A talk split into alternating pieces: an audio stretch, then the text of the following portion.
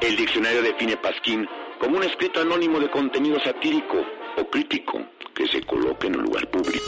Adelante, diputado.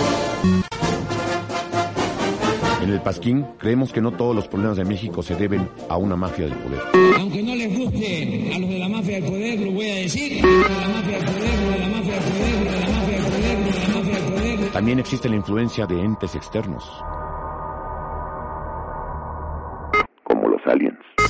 Convierto en marciano. Los extraterrestres nos visitan. Los gobiernos nos mienten. En el Pasquín creemos en el libre mercado, pero el único libre mercado en México es el mercado libre que está en la calle del municipio libre, de la colonia Libertad, junto a la Escuela Libre de Derecho. En el cual solo venden los productos de los monopolios de este país.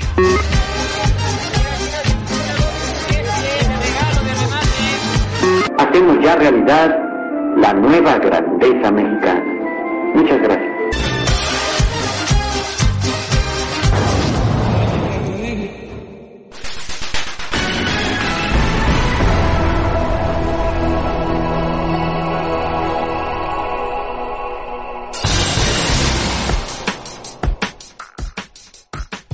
El día de hoy hablaremos de un tipo muy especial que leía Marx y Hegel a los 15 años, que entró a la política a los 40 y a pesar de ser un hombre maduro contó con varios talentos que le permitieron llegar a la presidencia de la República. Sí, su gran talento fue el ser amigo de aventuras de Luis Echeverría.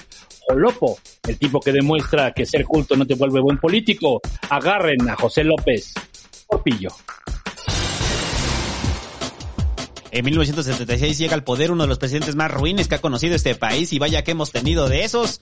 El hasta años atrás completamente desconocido José López Portillo. Su sexenio fue el de la oportunidad donde casi estuvimos a punto de ser primer mundo cuando descubrimos que éramos una potencia petrolera, una gran riqueza que terminó administrada en las manos del presidente más obtuso que no dudó en meter a toda su familia a la nómina, gastar como si no hubiera mañana, todo bajo un histrionismo de telenovela que nos hace pensar que el agua de ese entonces volvía a todos tontos porque nadie se dio cuenta de la enorme desgracia que se avecinaba, esa de la que ya nunca más nos volvimos a parar y de la cual hoy en día vivimos los estragos de la profunda estupidez del presidente que juró defender el peso como perro. Y lo único que se le quedó fue el apodo del perro. Escuche esto, en buen estado mental, porque hoy, sí, hoy, se va a deprimir.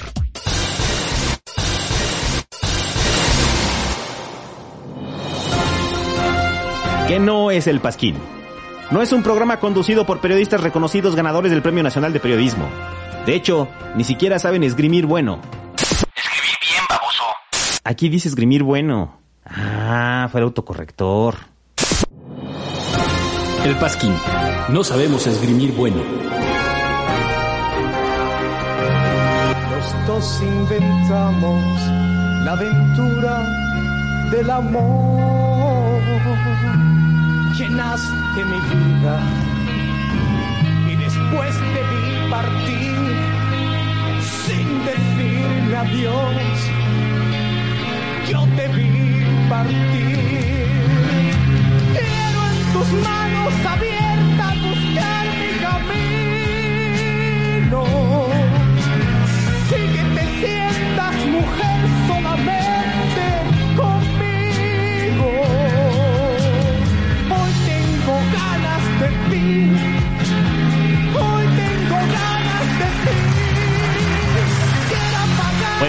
Noches, tardes, días, cuando usted escuche esto.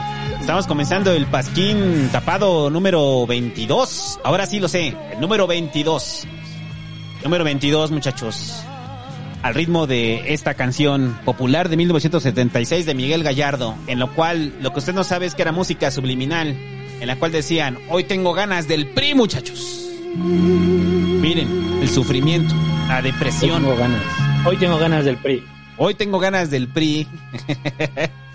no, ah, no sé si a ti te pasa, güey, pero a mí la música de los setentas, esta música romántica, eh, hay una parte que me caga, pero hay una parte que me gusta mucho. O sea, porque mi personalidad azotada, güey, hace que me encante la música de los setentas. No, no me gusta, pero tampoco me desagrada, ¿eh? O sea, puede estar ahí y no pasa nada. O sea, O sea, no no, te- es así como, no es como el reggaetón o la banda, así que chinga tu madre, güey. O sea, que sí, ahí nos vemos, ¿eh? Que Adiós, me baja. ya me voy, tengo que irme a mi casa. Eh, pero el, el, la música de los 70 sí tiene como este componente melancólico, dramático, mucho de la época, que yo creo que influyó a López Portillo, güey. López Portillo podría cantar esto sin pedos, mire.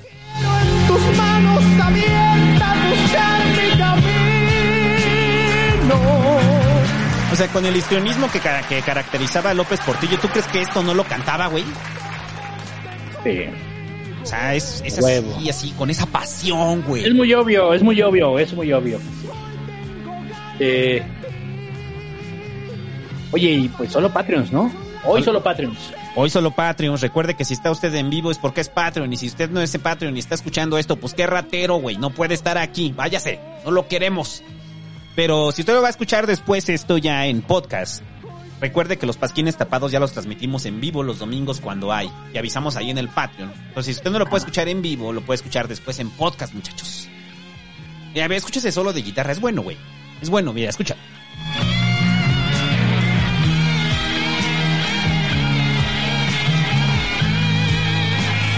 Y aparte son guitarras gemelas, güey. O sea, Maiden ya pesaba hasta música, en la música romántica en ese entonces. O sea, podríamos decir que Since I've Loving You se basó en esta canción. A ver, a ver, analícenlo. es- es- Estoy diciendo una locura. Yo sé que estoy diciendo una cosa muy loca, pero analícenlo con, con tranquilidad. Sí, sí, sí. O sea, sí tiene como el toque setentero. O sea, podría ser, ¿no? Podría ser. ¿De qué año es Since Been Loving You? ha de ser No, del- Since Been Loving You no. Más bien no. Since Been Loving You es antes. Es entera. Ajá. No, este... Still Loving You, de los Scorpions. Ah, claro, no, pero Still Loving You es Juanga, güey. Este, lo, Still Loving You de los Scorpions ha de ser setenta y tantos también. A ver, vamos a ver. Still Loving You es de... A ver, vamos a ver. Ahorita en este momento le vamos a decir de cuándo es Still Loving You. Steven Loving You es del... Ay, nomás están los covers, güey. A ver, espérenme. Ahorita les digo bien. Eh, Scorpions, año. Ajá. Still Loving You es del... No, es después. Es del 83, Still Loving You. ¿Ya ves? Ahí está.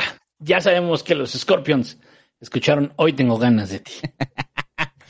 Y de ahí lo sacaron. Claro, así suenan los Scorpions. Claro que sí, claro que Pues sí. esta canción sí te va, o sea, de verdad, esta canción, de verdad, o sea, yo creo que si los Scorpions escucharon, ah, güey, está chida esa rola, hagamos una versión similar. Ajá, exacto. Así como Guns N' Roses hizo November Rain para emular Stairway to Heaven, es lo mismo. Hicieron nada más, hoy tengo ganas de ti. Y el pasquín tapado es traído gracias a los Patreons, y van los Patreons que nos faltaban de este mencionar todavía, muchachos. Este, es traído gracias a Sebastián Dávila, a Ricardo Esquivel, a Ricardo Zuna, a Mario Alberto RF, a Fresten 80, a Elías Martínez, a Josué Peraza, a Javier de Mendoza, a Cristian Omar Ortiz Palacios, Alberto Chay, a Daniela Martínez, a Daniel Hernández, a Eduardo Mungía, a Alan Arciniega, a Cip de Palenque, a Mario Vela, a Enrique Bravo, a Diego Alejandro Campanero Negrete, a Doctor Monus, a Daniel González, a Osvaldo Santos, a Aldo Guerrero, a Andrés Daniel Manjarres Velasco, a José Sánchez, a David Maldonado, a Daniel Satanás, Satanás, güey, se pide Satanás, a Daniel Satanás Montero, a David Navarrete, a El Bunky, a El Moy, y ya, los que nos faltaban. Gracias a todos los Patreons que hacen posible el Pasquín tapado. Y si usted lo está escuchando dos meses después, dos meses después de que está publicándose en tiempo real y está comiéndose el Pasquín mozo, guácala. Qué cochinada le gusta escuchar a usted. Esto yo creo va a salir como hasta... Siguiente año, ¿no? 2022. Siguiente año, porque, porque a ver, vamos a ser claros, ¿eh? nos vamos a ir de vacaciones. Ajá, exacto. Y eso no cuentan como no pasquín. Son vacaciones, tenemos derechos vacaciones, laborales. sí, Tenemos derecho. Entonces, nuestras vacaciones, más o menos que serán como del. como de- Yo creo que el último pasquín va a ser el 16, ¿no? Si no pasa nada. el Ya ves que otra vez 16. pinche Barbosa nos hizo regresar en Navidad. Digo, perdón, la muerte de, Mar- de- de Moreno Valle. Ajá, nos Nos hizo regresar en Navidad. Ujú. Pero si no pasa nada, nos vamos el día 16, el último, y, en- y regresamos hasta después de tu cumpleaños. O sea, sería como hasta el 13 de enero. Ah, Estamos casi hablando. un mes. Estamos hablando de, exacto, un mes. O bueno, uno, dos, tres, tres semanas sin pasquín. Y ahí, pues, esos no cuentan, ¿eh? Son vacaciones, no, no crean que les vamos a soltar este pasquín tapado. Así que si usted está en este momento aquí, viene de Patreon, está en vivo, ahí en el chat, eh, afortun- una persona afortunada, porque los otros lo van a escuchar ya cuando... ¡Puta madre, güey! Para Por marzo del primavera, 2022, qué Primavera, horror. güey. Sí, güey, yo creo que sí, güey. O sea, ¿qué va a pasar? Se va a inaugurar el Felipe Ángeles, güey, lo van a escuchar. Qué puto aburrido, güey. mientras esperan su vuelo en el Felipe Ángeles. Y ya, ahora sí, muchachos, López Portillo, por el amor de Dios, le decía al búho que yo vengo hoy deprimido, más allá del, del ritmo de los setentas, o sea, de ese ritmo melancólico de los setentas. Porque re- revisitar el, el sexenio de López Portillo pone mal, güey. Pone mal. A mí me puso muy mal, así. ¿Pero por qué, güey? Es increíble la, la, la, la secuencia de hechos que fueron uno tras otro. O sea, estupidez tras otra, güey. O sea, en menos de seis años, si de por sí ya el país estaba encarrilado a la perdición, en seis años se fue por completo la perdición. Y, y ahorita, y, y no solo eso, nos dio forma de lo que es ahora ya México. Yo creo que el México tal cual como lo conocemos es, es aquí. Aquí comienza, aquí comienza, o sea, si los otros inventaron las bases, el México que vemos en nuestra realidad cotidiana, porque a veces mucha banda lo ve como, como lejano, ¿no? O sea, cuando hemos hablado de Miguel Alemán o ahorita que salió el de Ruiz Cortines, pues la banda lo ve muy lejano. Dicen, ah, pues sí, o sea, pero ya tiene un buen, ¿no? O sea, ya México es otra cosa, sí, aunque se inventaron las bases, sí, pero aquí ya lo sientes como en carne viva, ¿no? O sea, es como el rollo Sí. de, de aquí viene el pedo. De aquí viene el pedo y, y aquí es el punto de inflexión donde todo se fue al carajo, ¿no? Bueno, podemos decir que. ah, con Echeverría un poco, ¿no? Ya con Echeverría estaba. Echeverría empezó. Pero el pedo fue la aquí. Bueno, ahorita lo vamos a hablar, güey. Pero aquí se da una, un cambio de paradigma muy cabrón que dura muchísimos años hasta Peña. Y se retoma en este sexenio, ¿no? Sí. O sea, el cambio de la forma como se venía haciendo economía, ahí cam- cambia con, con López Portillo debido a la crisis que ya había. Y entonces se decide hacer un, eh, un movimiento muy fuerte, producto de las circunstancias, que sonaba bien, hay que admitirlo, y que continuó hasta la época de Peña. Los neoliberales intentaron reducir el tema, pero pues este, pues ya ahorita lo comentamos, pues, para no adelantar más el programa. Y ya, ahora sí, empezando, muchachos. A ver, vamos a hablar rápido de López Portillo y de los López Portillo. Porque eso, es- esto también es para entender quién es López Portillo, ¿no? O sea, quién es José López Portillo. A mí me gusta este rollo de los López Portillo desde el siglo XVI. Porque sí hay, o sea, lo decía López Portillo, pero sí hay evidencia de que la familia de López Portillo viene desde un conquistador.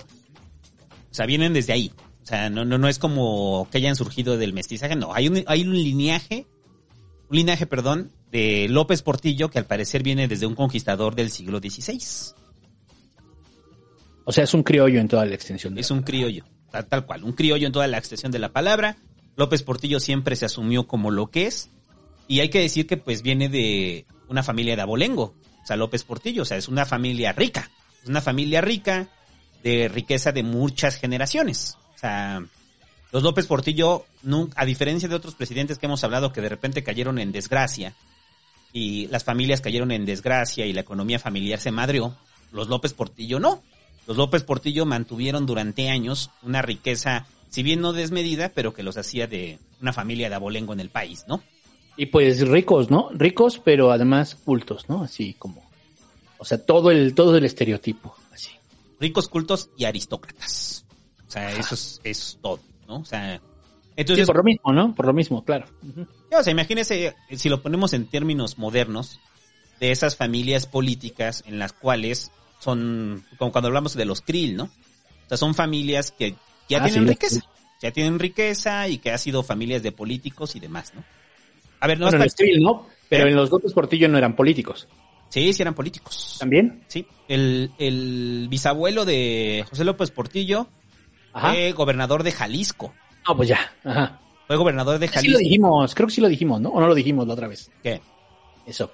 ¿Que fue gobernador de Jalisco? ¿El de López Ah. Portillo? No recuerdo. O nomás hablamos de su nepotismo que aplicó. Bueno, aquí lo, aquí lo completaríamos. Sí, lo completamos porque el bisabuelo fue gobernador de Jalisco eh, y no solamente fue gobernador de Jalisco, sino sirvió a Maximiliano. Te sea, dentro de los conservadores se conocerá a José López Portillo, que José López Portillo se llamaba, el bisabuelo se llamaba exactamente igual que José López Portillo, que Jolopo. A su puta madre. El presidente. Porque es, porque es apellido compuesto, ¿no? Porque es José López Portillo y Pacheco, ¿no? Ajá, es apellido compuesto el López Portillo. Entonces, este, el, ah, bueno, pero ahí dirá, ah, ok, entonces el bisabuelo, eh, pues son los pecados del bisabuelo, no lo podemos culpar, ¿no? Entonces, aquí es cuando se pone turbio, porque eh, su abuelo también fue gobernador de Jalisco, y no solo eso, sino fue secretario, secretario de Relaciones Externas, no, perdón, su pueblo, su papá, güey, su papá. Este, fue gobernador de Jalisco y secretario de Relaciones Exteriores con Huerta. Ok. Con Huerta. O sea, fue un huertista declarado. Este, ¿Su papá? Papá. José, José y Weber, ese, era su, su papá. O sea, José López Portillo y Weber. Y no solo eso, después de que desmadra, eh, empieza el desmadre con, con Huerta, eh, su papá se hace cristero. Entonces, su papá durante un tiempo estuvo en la guerra cristera, hasta que se les da la amnistía, ¿no? A los cristeros, bueno, se, que se llega a la paz cristera, ¿no? Entonces ya hablamos de una familia de abolengo, de los López Portillo, que han servido, uno sirvió a Huerta y el otro sirvió a Maximiliano. Entonces ya dices, ay, cabrón, ¿no? O sea, ok, los pecados... Aquí hay algo que no pinta bien. Ajá, los pecados del padre no necesariamente tienen que ser los pecados del hijo, pero estos pecados a nivel de país está cabrón, ¿no? Este. Entonces López Portillo, este, ya cuando se, se pacifica o comienza la pacificación del país, pues su papá, eh, digamos que se procura una vida, una vida de, de clase alta. Y entonces en ese nicho nace José López Portillo. Nace dentro de una familia acomodada, una familia con riqueza, la cual le permite, pues, unos, una buena calidad de vida, ¿no? Y estudios, estudios, que es lo fundamental. Le permite a, López todo. Portillo estudiar. Y entonces ahí, aquí lo que, lo que te lo que puse ahí, güey, en el título, es que, eh, o sea, son los pinches Goonies, güey. O sea, si usted no vio la película de los Goonies, busque la película de los Goonies, es una película, es ochentera, ¿no? Los Goonies. Sí, totalmente. De unos niños que andan de aventuras y Está en Netflix. Veanla, está bien chida. y de repente Creo que es de. Spielberg, ¿eh? Creo que es de Spielberg, los Goonies. Los Goonies es de Spielberg, sí, ¿verdad? Creo que sí, ajá. Bueno, vea los Goonies, porque con los Goonies entenderá que este modelo de, de las aventuras infantiles, gringas, de ochentero, que le vendieron con Stranger Things como refrito, pues ya lo hacía López Portillo, güey, nomás que lo hacía con Durazo, bueno, con el negro Durazo. Entonces, en mi mente, güey, López Sí. Portillo y, el, y el negro Durazo, güey, cuando eran amigos, porque son amigos desde la infancia, este, se metieron en una cueva, güey. se encontraron en una, cueva y se encontraron un pinche güey ahí deforme, ¿no? Que los perseguía buscando el tesoro. O sea, porque pues al final son como los Goonies mexas, güey. O sea, López Portillo vivió aventuras de los Goonies mexicanos, ¿no? Porque tenían tiempo de eso. Bueno, López, este, el negro Durazo, no de la, de la misma condición social, pero aún así López Portillo, pues, lo hizo su amigo, ¿no? Al negro Durazo. Entonces, hasta aquí pues, ya tenemos como el perfil, el perfil infantil de López Portillo que dices, ah, ok. Entonces, uno pensaría que, que, que a partir de aquí él generaría una personalidad más, más burguesa, ¿no? Más aristócrata. Pero así como su amigo, el que vive de su papá, que, que tiene un chingo de varo y que es empresario, pues él le da tiempo de, de cultivarse, güey. Y, y- y de hablar de arte, de filosofía, de política. Y todo esto lo descubre en la preparatoria. Eh, porque en la preparatoria, eh, cuando entra López Portillo, pues obviamente él va a una formación ya intelectual muy fuerte, ¿no? O sea, ya, ya, ya es un intelectual. Migalaque. Migala, exacto, o sea, miga, o sea, López Portillo hubiera hecho un pinche migala ahí, o sea, de... Vergas. Vergas, cabrón. O sea, Qué Rosarri, ni qué Esquizo, ni qué López, ni qué, Miga- ni qué Migala. No. López Portillo, muchachos. En la prepa, en la prepa López Portillo ya manejaba este, lo que decía eh, el búho, ¿no? O sea, ya manejaba autores. O sea, era un morro ahí de 16 años, exageradamente cultivado, ¿no? Y eso lo cuenta Echeverría, ¿no? O sea, dice que a los, dice, este güey a los 16 años ya había leído a Hegel y a Marx y te lo explicaba. o sea, lo cautivó, güey. Lo cautivó también a él, güey, a Echeverría. Ajá. Dijo, Qué pinche morro tan súper inteligente. O sea, un, un geniecillo, ¿no? Un geniecillo y aparte de geniecillo culto, ¿no? Cultillo, cultillo, ajá. O sea, le, le- eh, mamaba cultura, cultura de todos lados, ¿no? Y ahí es en la prepa donde conoce a Echeverría, ¿no? Y ahí se hacen amigos. Se hacen amiguitos. Y ahí es el inicio de una bonita amistad. Para, para quienes no lo ubiquen, Echeverría, o sea, porque recuerda que vemos en uno del presente y uno del pasado hasta que se junten los pasquines tapados. Pero pues Echeverría es el presidente que antecede a López Portillo, ¿no? Entonces, digo, para quienes no lo ubiquen, ¿no? Echeverría. Ya hablaremos en su momento del sexenio de Echeverría, pero nomás para que le quede claro. El presidente Echeverría tenía un amigo llamado José López Portillo desde la prepa. Y eran super brothers, güey. Es que es, es- ¿no crees que es como el rollo de los Whitexicans? O sea, son como Whitexicans. Eran Whitexicans, eran los Whitexicans. Bueno, Echeverría también era de lana, ¿no? Su familia. Un poquito más clase media alta, ¿no? Pero pues también le impresionaba eso. O sea, pues es que Echeverría decía, estos güeyes son tropeo, cabrón. No, él, porque admiraba mucho a él y a su padre, este Echeverría, a López Portillo y a su padre, que los veía muy cabrones intelectualmente, ¿no? Y entonces, pues, al final Echeverría era un tipo disciplinado, que ya hablaremos de Echeverría, te- ese es el más chido. Bueno, ese es de los mejores, pero también de Echeverría. Este, Y él le impresionó, él era un tipo disciplinado, pero aún así le impresionó. Tan es así que esa marca siempre, siempre la tuvo. La marca de la impresión de eh, intelectual que tenía de López Portillo le llegó hasta el final. Siempre lo creyó. Ajá. No, hasta de viejo decía, no, este güey estaba cabrón. Ah, Era un, tipo, era un tipo muy culto, un tipo muy inteligente, ha leído un chingo, güey, o sea, no mames. ¿No? Sí, claro. De ahí del, de que es importante que a partir de aquí usted aprenda a distinguir entre inteligencia y cultura, ¿no? Sí. No, inteligencia es una cosa como abstracta ya, ¿no? O sea, ya es como. Ya hablar de inteligencia es una pendejada. Hace poco alguien decían que tenía un chavo que llegó con un IQ de 132. Llegó ahí a- al proyecto Miguel. Y, y pues dice: Pues sí, güey, está bien, pero eso no es como. No, carnal, o sea, eso no. O sea, está chido, güey. Cuando tengamos problemas matemáticos, te vamos a llamar, güey. De neta, güey. De huevos. Es más, vamos a ocuparte en ciertas áreas, güey. Pero eso no va a definir que pues tú aquí puedas hacer como pues algo que no tengan que hacer los demás. Todos tenemos que chingarle, ¿no? O sea, sí. Bueno. Ajá, por eso digo que hay una Lo diferencia. mismo acá, güey. O sea, la inteligencia es así como, güey. Tú pensarías, este güey está cabrón, es un pinche genio, ¿no? Sí. Va a gobernar bien. Ahorita lo vamos a descubrir, muchachos. Pero bueno, el, el López Portillo y Echeverría se hacen cuates. Y entonces al terminar la prepa, pues lo que hacen todos los Whitexicans, ¿no? Dicen, pues vámonos un viaje por mi México, güey. Vamos un viaje, güey, para descubrir a las comunidades indígenas, güey. Entonces, en esos viajes, López Portillo y Echeverría tenían pláticas interminables en un podcast llamado El Pasquín. El Pasquín. Entonces, decía, si hubiera habido podcast, yo creo que Echeverría y López Portillo hubieran hecho su podcast y hubiera terminado el país en otra cosa, ¿no? Porque les gustaba mucho platicar entre ellos. Es que viajaban y platicaban y lo enlelaba.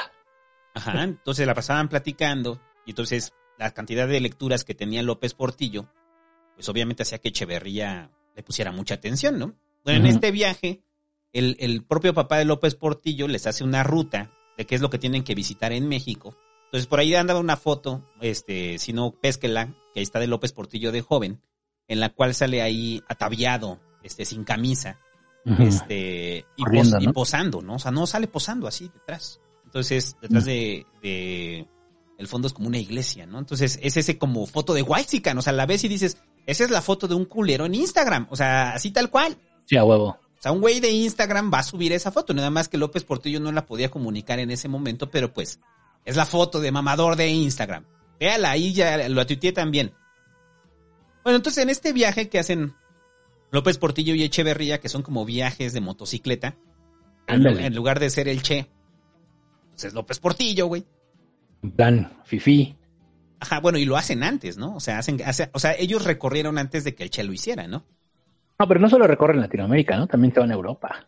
Se van a, se van a Europa y se van a Chile y se van a Argentina. O sea, se van a Chile y Argentina los dos becados, obviamente porque para ese entonces los dos ya eran profundamente intelectuales. Eh, se van a Chile, a Chile, perdón, y Argentina becados. Y ahí también, pues, hay varias fotos de ellos dos gozándola. Inclusive ahorita va a pasar una que están escalando, bueno, que está escalando López Portillo, porque para ese entonces López Portillo ya era la megaconstrucción del hombre. O sea, era bohemio, era pintor, era un intelectual, porque aparte pintaba y pintaba óleos. Ujú. O sea, era intelectual, era músico, este, o sea, López Portillo ah, practicaba box, jugaba tenis, hacía equitación, eh, natación, eh, natación, clavados, o sea, y, y maratón.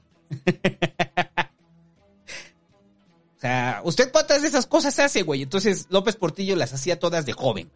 Un chingo. O sea, de joven era, pues por eso es como cuando lo ves y dices, ah, ok, pues sí, pinche López Portillo a los 20 años parecía el pinche Prometeo, ¿no? O sea, o sea, pareciera que el futuro de López Portillo era, estaba destinado al de ser uno de los grandes hombres del país, ¿no? O sea, con esa preparación física y con esa preparación intelectual, pues, ¿qué nos depara, no?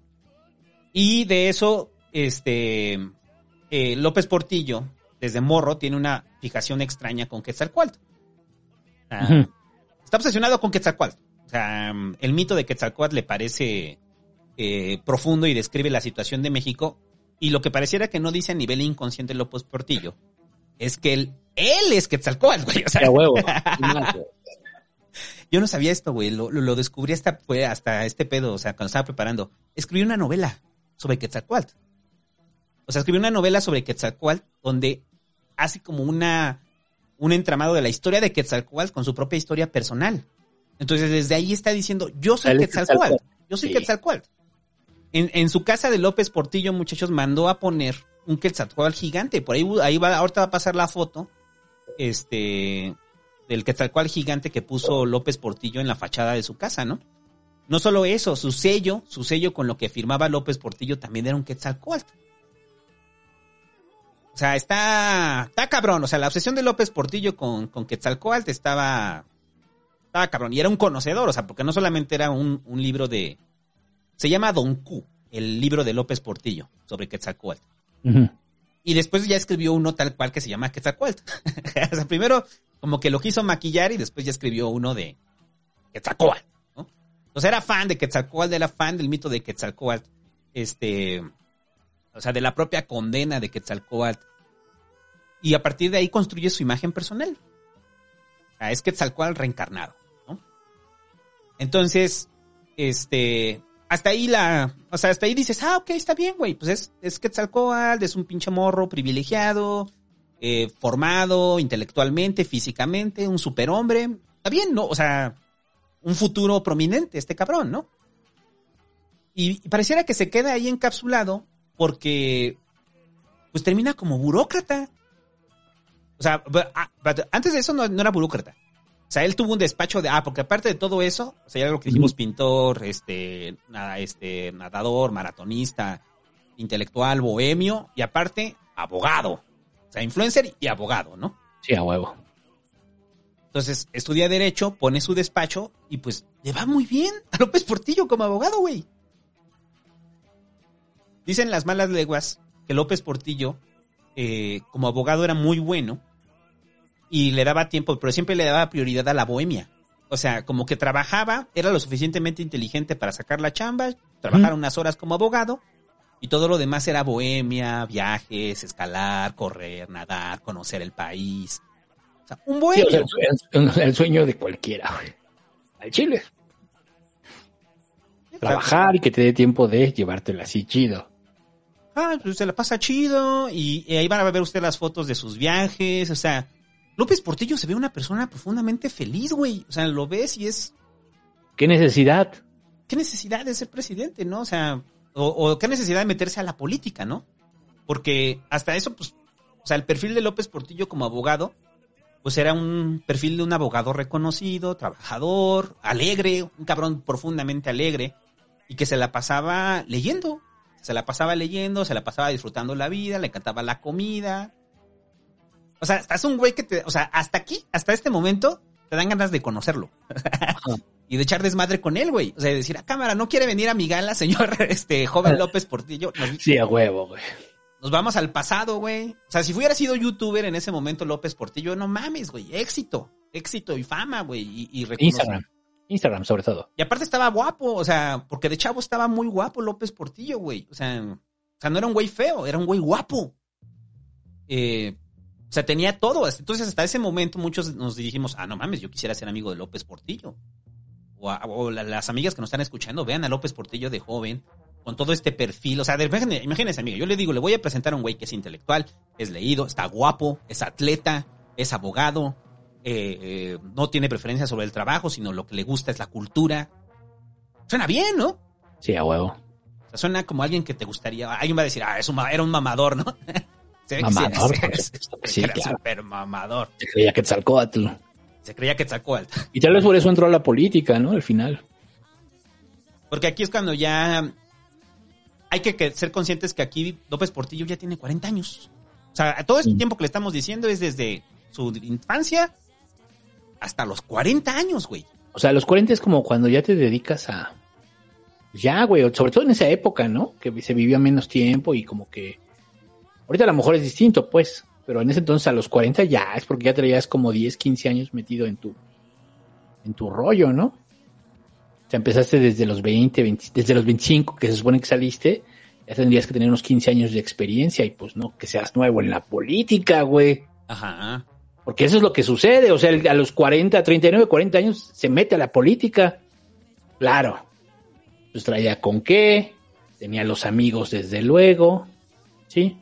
Tenía Pero, pues, amigos, tenía contactos, tenía dinero, Ajá. Tenía Era- papá que, que resolvía. tenía el papá y tenía sobre todo un hombre llamado Luis Echeverría, que siempre tuvo la ruta partidista, ¿no?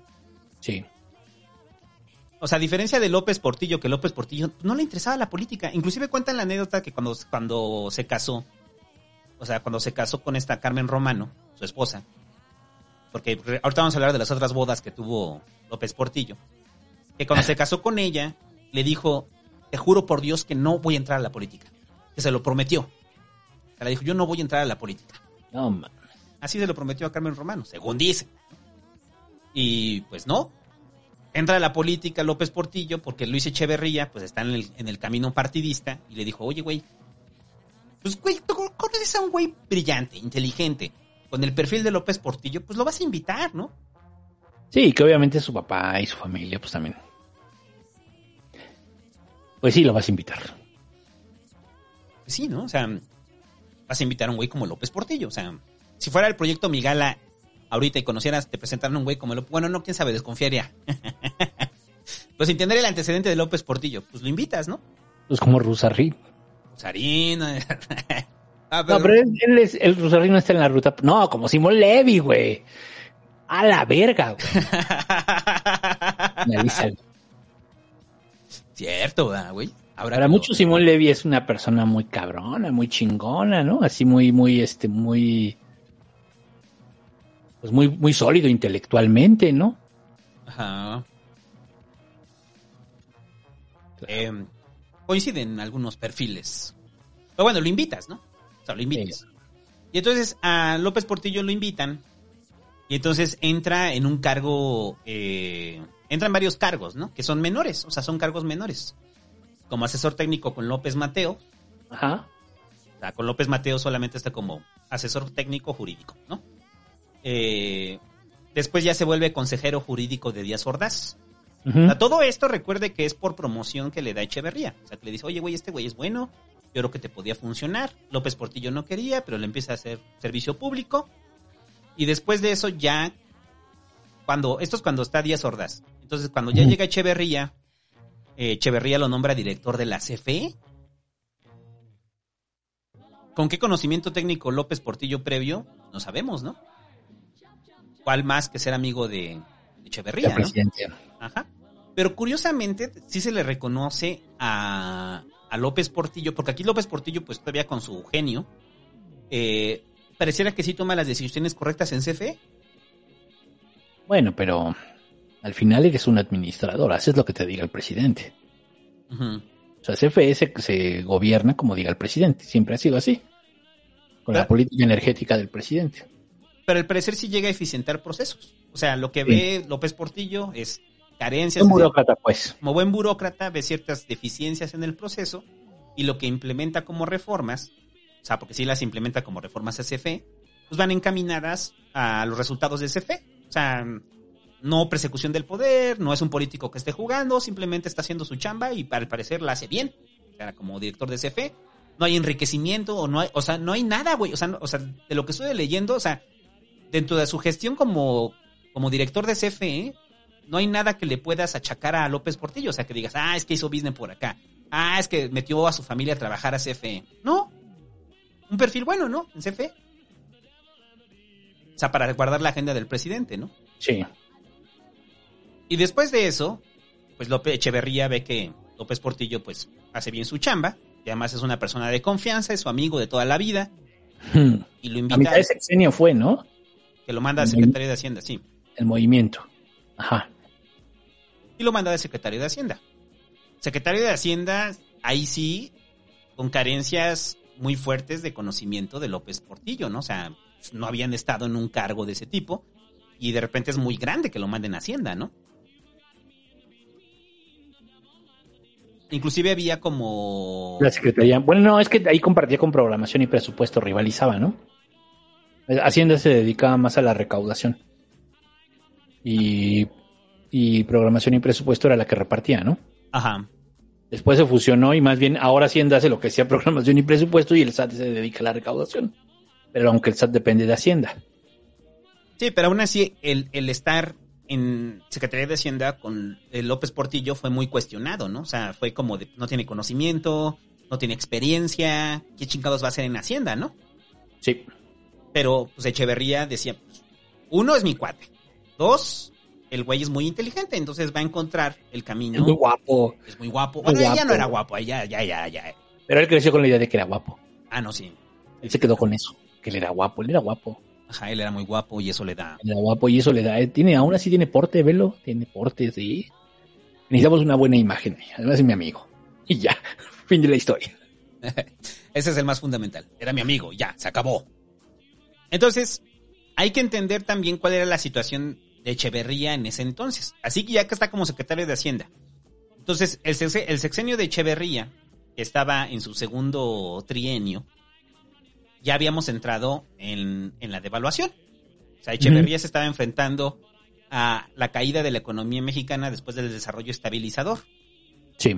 y producto de malas decisiones también de Echeverría. O sea, de, o sea el, abandono, ah, el abandono completo al campo se da con Echeverría. Sí. Echeverría ve por la industrialización del país. O sea, trata de aplicar las políticas posguerra y termina jodiendo todo Echeverría, ¿no? Eh, ¿Recuerdan que dijimos que Ruiz Cortines dijo, yo voy a devaluar grande para que no se devalúe en muchos años? Sí. Eso fue lo que prometió este, Ruiz Cortines, ¿no? Pues con Echeverría se devalúa. o sea, ¿cuántos años aguantó, no? O sea, ¿cuántos sexenios aguantó la devaluación de Ruiz Cortines? O sea, a lo que voy es que sí hay una mira de Ruiz Cortines para decir, voy a devaluar para que no se devalúe en muchísimos años y lo cumplió. El 1250. El, 12, el famoso 1250. Muchas generaciones crecieron con el 1250. La de mi papá y muchas. Nuestros papás, pues. Que no se movió, ¿no? No se movió 1250. ¿Cuánto cuesta, cuánto costó el dólar durante muchos años? 1250. Eso para muchos ahorita sería impensable, ¿no, güey? De los viejos, ¿eh? O sea, Menos de un centavo. No. Una décima parte de un centavo, ¿no? Pero, pero me, me refiero a que mucha banda que hoy está viendo la devaluación del peso, o sea, o que a cada rato vemos el dólar ya está 20, el dólar ya está 15. O sea, que lo vemos como un proceso normal, la devaluación del peso, el pensar que más de 20 años, ¿sí son 20? Me- menos de 20 años, como y tantos, ¿no? No, porque Ruiz Cortines son, no, sí son 20 años. 20 años se, se mantuviera la tasa de cambio a 12.50. Es el desarrollo estabilizador. Es, no hay más. Es el momento en me- es el mejor momento económico en la historia de México. Todo ese periodo. Así de, así de cabrón, que había mucho trabajo, se empezó a cumplir muy cabrón el sueño de la revolución. Mm. Ajá. Se empezó a cumplir muy cabrón el sueño de la revolución, entonces, pero con Echeverría llega el final. Y termina... Llega el final de ese sueño. y es una devaluación del 76%, entonces pasamos del 12.50 a 22 pesos el dólar, con Echeverría, ¿no? Entonces, Primer vergazo. primer vergazo. Entonces, el gobierno de Echeverría atraviesa, eh, atraviesa una crisis, atraviesa una devaluación, Recuerde que Echeverría también, ya lo vamos a hablar en el sexenio de Echeverría, pues esto nomás como para dar antesala de cómo estaban las cosas en la ¿Qué campaña. pasó? Pues sí. Antes de la campaña del 76. Entonces Echeverría, que también lo hablaremos de las, de las, de los ímpetus reeleccionistas de Echeverría, que lo pararon en corto, ¿no? O sea, o sea, pararon en corto, Reyes Heroles lo para en corto y le dice, porque Reyes Heroles era el presidente del PRI. Entonces, cuando Echeverría mostró, mostró las intenciones, al igual que Miguel Alemán, de quererse reelegir, pues me lo paran en seco. Y entonces Echeverría dice, puta, pues un maximato, ¿no? ¿Y a quién tengo aquí? A mi amigo, Mi cuate. a mi gran amigo. Mi cuate no me va a traicionar. Mi cuate, aparte es una persona muy inteligente, muy culta. Solamente necesita orientación y pues yo voy a seguir allá Y sabe que me la debe, sabe que me la debe. Sabe que me la debe, me tiene Me debe toda su carrera, me debe toda su carrera. Así es. Entonces es como el de los Simpsons, ¿no? Cuando están buscando pichón, entonces voltea y dice, ese güey, ese güey. Y además es pelón como yo. Pues sí. Pero el otro, ¿quién podía ser? ¿Quién podía ser el otro? Estamos hablando de 1975. ¿Quién era el otro gran candidato? Si no era mi amigo. ¿Quién era? Se barajearon varios, había seis posibles, ¿no? Y entre ellos un joven, Exacto, es a lo que voy. un joven político llamado Porfirio Muñoz Ledo, muchachos. Que entonces sí, ya existía. Pues es como el Chabelo, güey. ya el pinche Porfirio viéndolo bien es como el Chabelo. Porque vamos a ver que aparece desde 1968.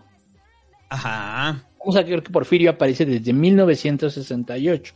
Claro, es un señor ahorita octogenario, me queda claro, que sigue siendo grilla, que acaba de ser presidente de la Cámara de Diputados en, en la legislatura pasada. O sea, para que nos demos cuenta cómo ha sido una constante en el tiempo. Ajá, día que Porfirio se muera, la política mexicana sufrirá un desgarramiento de su realidad. Y todo puede pasar, güey. Va a pasar algo. ¿no? O sea, como una especie de. Como crisis en las tierras infinitas, ¿no? O sea, cuando Sí, muera sea, Porfirio. Exacto. Se va, va a ver el multiverso, se va a ver afectado, güey. Porque es una constante en el tiempo, Porfirio. Ajá, sí, es una. Pero bueno, Porfirio entonces era, ya desde ahí, ahí fue donde sonó más fuerte, posible, ¿no? Era posible tapado, pues. Era parte del, del juego. Ajá. ¿Quién más estaba? Había otros, ¿no? Este, Lo tengo, pero ahorita te digo quiénes eran. Eh, um,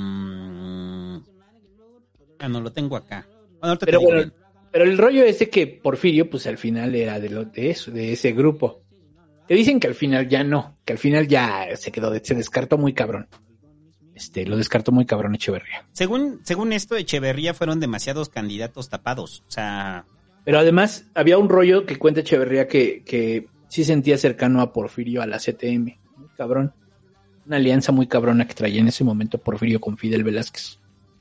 ahí te van. Los candidatos eran eh, a Mario Moya Palencia, Mario Moya Palencia, sí. Hugo Cervantes del Río, el Porfi, eh, Carlos Galvez Betancourt, eh, Augusto Gómez Villanueva y Luis Enrique Bracamontes. Eran los posibles candidatos. O sea, sí, sí se parejaron un chingo de posibilidades. Y al final quedó el amigo. Al final quedó el amigo. sí, ¿no? O sea, al final fue eso. Ajá. Y bueno, ya lo destapan. Y cuando se da el destape de López Portillo, pues aquí la situación política del 76 hay que entenderla, que ya la hablamos en la historia de las izquierdas, ¿no? Pero da un, un refresco de cómo fue la campaña del 76. Pues sí, ya lo comentamos, que el PAN tuvo una, una, una crisis, le llaman ellos crisis política, una puta grilla muy cabrona interna, y resulta ser que eh, eh, no definen candidato a la, a, a la presidencia de la República. Salen y dicen, no va a haber candidato a la presidencia de la República. Pero ya había, había otros partidos, pues, acuérdense que estaba el PARP y el PPS. Y entonces el PARP dice, este, el PAN y el PPS salieron antes y destaparon primero ellos, antes que el PRI, a José López Portillo como candidato a la presidencia de la República. Y luego en ese momento, después de esa situación, que ya lo habían destapado ellos, pues ya decían, ah, pues también va a ser del PRI. Y creo que sí fue. No me acuerdo, no me acuerdo si fue luego, luego, no me acuerdo, pero sí fueron primero esos dos partidos. Entonces ya no había de otra, ¿no? Entonces el PAN, pues ya dicen, pues ¿con quién va? Pues contra el del PAN. y el PAN entra en crisis. Entre ellos ya estaba Diego, en ese momento, Diego Fernández de Ceballos, también ha sido una constante en el tiempo, cuidado con eso. Y también creo que viene desde el 68 Diego Fernández de Ceballos. Ajá. También es una constante en el tiempo. También aguas cuando se muera. Y, y entre ellos estaba eh, organizando la grilla, era Diego, porque decía, lo único que estamos haciendo si, este, es convalidando al régimen si nosotros presentamos candidato. Y al final ganó esa postura, ¿eh?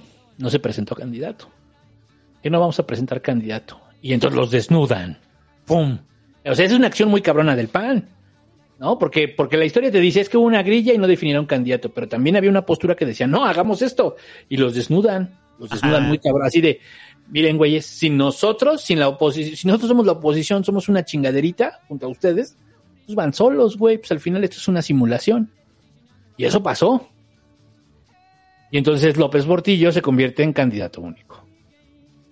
Sí, porque estaba el Partido Comunista Mexicano que ni registro tenía, ¿no? Perdió en el 46. Se, se pelearon con Alemán, con, con Miguel Alemán y les quitó el registro. Ah, entonces, en los hechos el único candidato era López Portillo. José López Portillo. Entonces, pues queda como candidato único y este pues ya gana la presidencia con el 100% de de todo, güey, o sea, así, o sea, como atentamente niñita, o sea, sí, güey, así fue el pedo. O sea, al final los desnudaron, ¿no? O sea, de que, güey, aquí no hay democracia, ¿eh? o sea, no mamen. Y entonces, pues entran en crisis política. Los gringos voltean y te, te quedan viendo de, oye, no mames, candidato único, ¿qué pasó? Y a López Portillo sí le interesaba lo que pensaran los gringos. Ajá. Entonces, bueno, ahorita hablamos de lo que pasó. Que, o sea, a partir de eso, ¿qué pasó? ¿No? ¿Pero qué sigue? El Este, toma protesta. toma protesta López Portillo. Este, que ahí nada más el, el anécdota que ya hemos mencionado, creo que en algún pasquín, de que López Portillo lo dice en una propia entrevista de que si su mamá hubiera votado por él, hubiera sido presidente de México. Con que su mamá hubiera votado por él, él hubiera sido presidente de México, pues tiene razón. sí, candidato. Candidato único. Imagínense que usted va a la boleta y solamente está José López Portillo, güey. O sea, ya, a ver, que quede claro, ¿eh? Ustedes son el soviet, ¿eh? O sea, la neta. ¿No? O sea, es así. Así pasó, güey.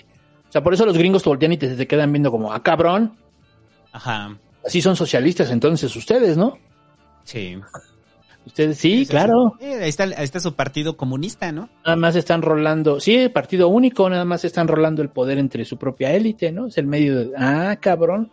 Pues aquí nos gusta la alternancia, ¿eh? Eso nos vuelve demócratas Ajá. y personas estables para hacer business. Y así llega López Portillo ya a la presidencia como candidato único después de una campaña en la cual, porque sí recorrió el país, o sea, se fue a hacer, se fue a hacer campaña, pero fue más en un rollo de, pues fue de viaje, güey, fue a hacer turismo.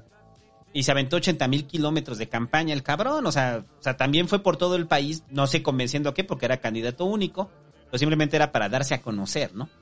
Pueblo por pueblo. Pueblo por pueblo. Por municipio. Ajá, sí, pues, campa 80 mil kilómetros de campaña es un chingo.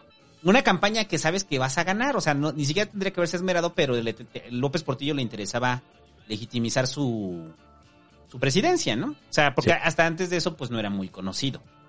Eh, bueno, y así llega el, el día de protesta de López Portillo, y López Portillo ahí todavía lo ves como una persona mesurada, ¿no? O sea, lo ves como... eh, o sea, usted ve el discurso y lo compras, porque entonces López Portillo es la primera vez que se suelta a chillar.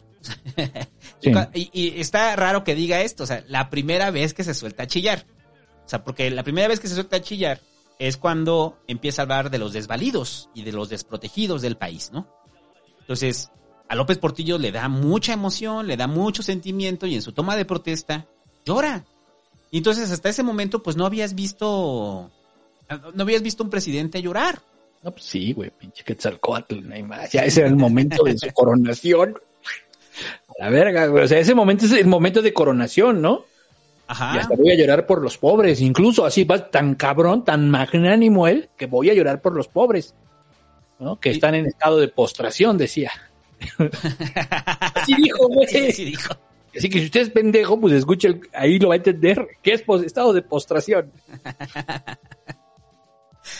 Así lo dijo López Portillo y lloró y entonces la nación pues dijo, el presidente lloró. Este José Agustín lo dice que, ¿cómo dice José Agustín? Si teníamos un presidente pelón, ahora tenemos un presidente chillón. Entonces, el presidente chillón plantea su plan de gobierno, ¿no? Y que después, este, o sea, que tenía sentido, ¿no? O sea, dos de recuperación, dos de consolidación y dos de crecimiento.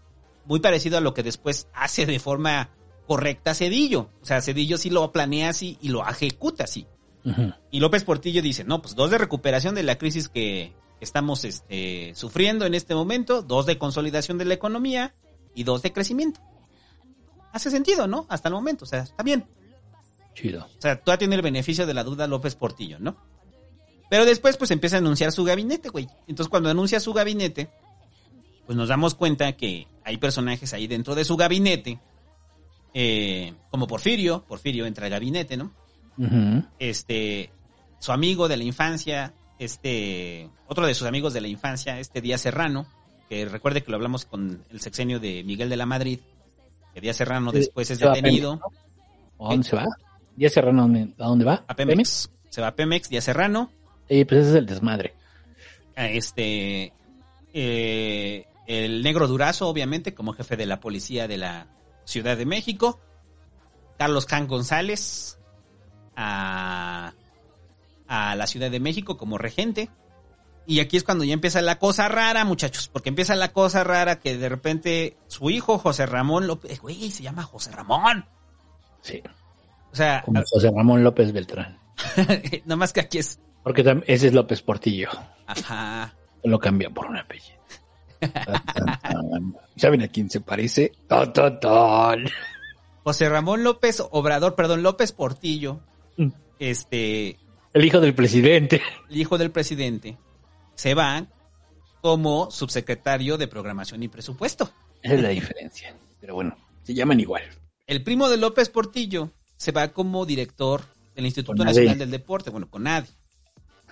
Su hermana Margarita López Portillo se va a la dirección de radio, televisión y cinematografía, set, SRT, ¿no? a la SRT. Eh, y entre ellos, bueno, esos son algunos, ¿no? De los conocidos. Pero entonces, parte de la familia López Portillo se empieza a enquistar dentro de el gabinete López Portillo. Entonces, como dices, híjole, ya empezó mal. Porque su hijo es sub- es sub- subsecretario de programación y presupuesto, ¿no? Subsecretario. ¿Por qué? Porque confía en él para que le diga dónde se está repartiendo. A ver, tú me vas a decir dónde se está repartiendo. ¿De la Madrid cuándo se vuelve de Hacienda? ¿También a mitad del sexenio? A mitad. Es cuando Sí, se lo cuando- jala porque es su alumno. Se deschaveta, se deschaveta ya en la mitad del sexenio, pero a ver, eh, ahorita vamos a ver esos pinches, esas rimas, ¿eh? A Pero ver, bueno, nos, nos faltó el pedo de López Portillo. También era docente. sí, era docente. Era docente, obviamente. Sí, obviamente, eso, eso es obvio. Entonces, este, bueno, Margarita, que usted, ahí busca el canal de Zoom F7, saludos al Jerry si nos escucha. Este, que ya hemos hablado muchas veces de lo que hizo Margarita López Portillo en la cinematografía mexicana. Eh, recuerde que Margarita López Portillo eh, prácticamente le dan la madre al cine nacional, empiezan a comprar proyectos extranjeros interpretados por estrellas extranjeras financiados por el Estado. Y Margarita López Portillo tanto le gustaba el cine, güey, tanto le gustaba la cultura que la destruyó. Es cuando se da el crecimiento del cine de, de ficheras. O sea, se da el crecimiento de cine del cine de ficheras. Eh, es cuando la industria cinematográfica sufre. O sea, ahí tengo nada más una anécdota. El, ¿qué sería? El papá de una ex suegra, él trabajaba en, el, en la época de oro del cine mexicano, ¿no? Sí. Entonces, la familia de esta ex suegra eh, fueron una familia de alcurnia. O sea, mientras el papá trabajaba en la industria cinematográfica, ¿no? Entonces, cuando llegan los setentas y llega Margarita, eh, caen en la pobreza, güey. O sea, caen en la pobreza porque, o sea, el, Star System mexicano, que venía arrastrando de los años del cine de oro, cae y las producciones empiezan a abaratar. Entonces, el señor que trabajaba tal cual como tramoyista y que se daba una vida, pues, por lo menos de clase media, eh, clase media alta, crashea. Porque Margarita le da prioridad al cine que ella considera que debería hacerse, ¿no? O sea, Porque no solamente era, o sea, no, no solamente era promoción de radio, de, tele- de, de cine, ¿no? Sino también era la visión de Margarita López Portillo. Pero ya venía cayendo, ¿no? O sea, también en términos reales, ya nadie estaba viendo cine. No, O sea, estaba la- toma- ya era la lo tele. Lo que toma es una decisión. No, pero además, o sea, cine hecho en México ya, ya no se estaba viendo. Ah, no. Y No. entonces, lo que toma es una decisión este eh, de mercado. Ajá. Sí, porque, o sea, ni modo que a ellos, así esta familia así culta de Alcurnia, les gustara ese tipo de cine, sino más bien es, pues, ¿qué hacemos? Pues ya hay que hacer películas que vendan. No, pero las películas que, que, que ellos sí les gustaría ver, lo que hacen es contratar directores extranjeros Ajá. para que las dirijan. O sea, o sea hay un presupuesto. Es como cuando se crea la doble partida de, del IMCINE, ¿no? Que no sé si era IMCINE todavía, dependían de la dirección de radio y televisión. Sí. Eh, pero se crea el cine que Margarita López Portillo le gustaba ver, que era como cine mamador, y el cine comercial de ficheras, ¿no? O sea, que es el que se crea ahí. O sea, pero el cine, el cine que le gustaba ver a Margarita López Portillo, pues era un cine extranjero, ¿no? Amador. Amador. Amador, extranjero. Y pagaban esos proyectos. Pero bueno, el punto es pero, ¿qué- como qué películas? de que de las de Margarita, Hay tres. Ahorita te, las es que las tres fueron un fracaso. O sea, las tres fueron un fracaso de que fueron películas mexicanas pagadas por el Estado. O sea, el- ahorita- Mientras las de ficheras ajá. oh, vendieron cabrón, ¿no? Sí, las de ficheras vinieron un cabrón y ese fue el modelo que se quedó. Ahorita te digo el nombre de las películas de, de Margarita. O sea, de las películas que Margarita donde malgastó el pinche varo. Pero bueno, el... Ah, bueno, ya el- eh, ahí es cuando López Portillo saca lo del orgullo de su nepotismo, ¿no? Con su hijo. Sí, él con su hijo, con José Ramón, él acuña esa frase de es el orgullo de mi nepotismo. Ahí la pregunta para el querido país que escucha es, ¿qué pensaría si escuchara usted esa frase en estos tiempos?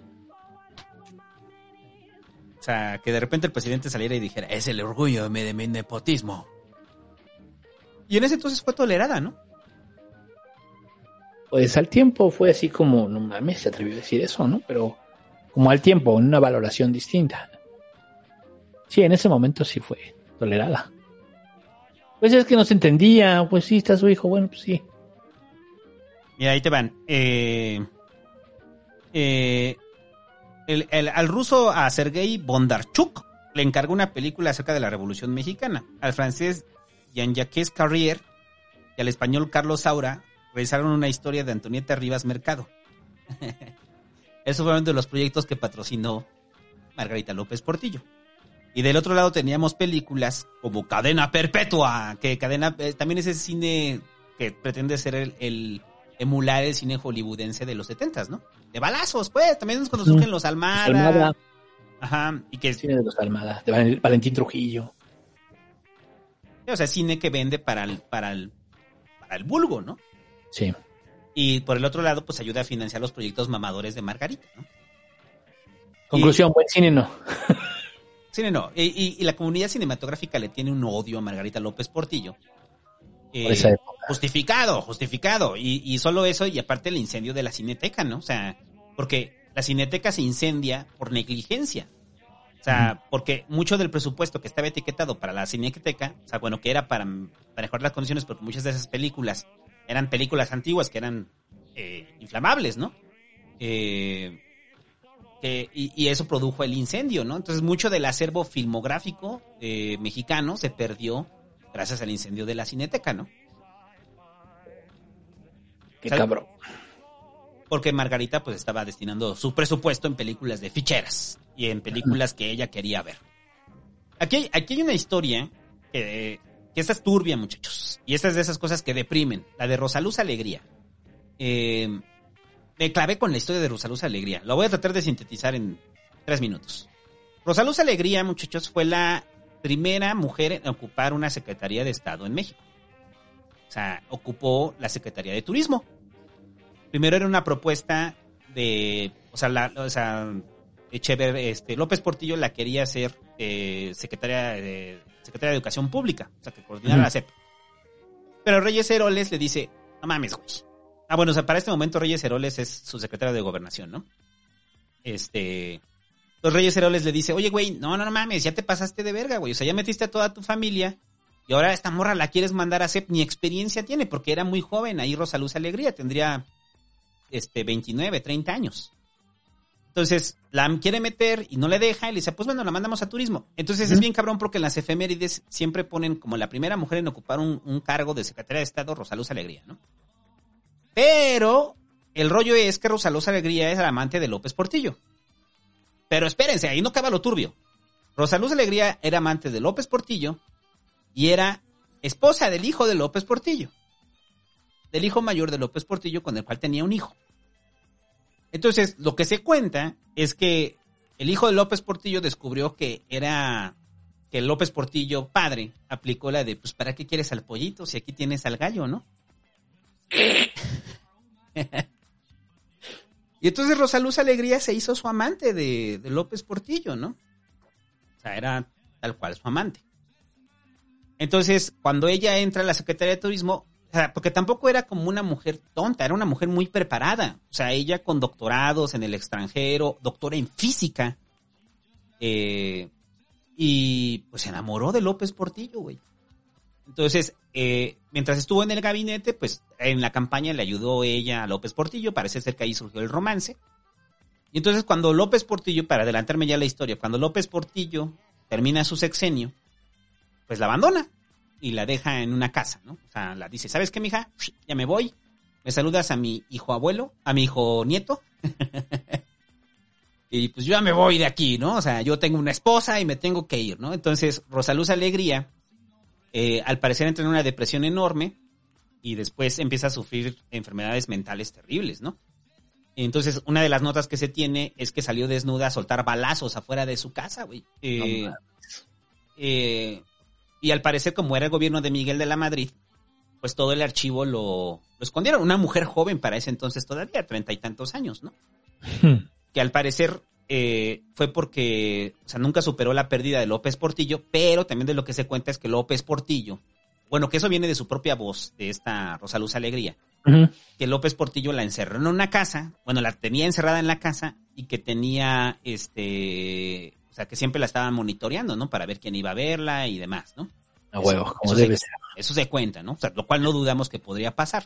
No mames. Entonces, Rosaluz Alegría, ya en los años recientes, este, lo último que se sabe de ella, porque todavía vive, es que le metieron un balazo porque la iban a secuestrar. Entonces, pues ya no se sabe si le van a secuestrar realmente o no, o es parte de su enfermedad mental, porque desarrolló una enfermedad mental y hasta escribió un libro de física.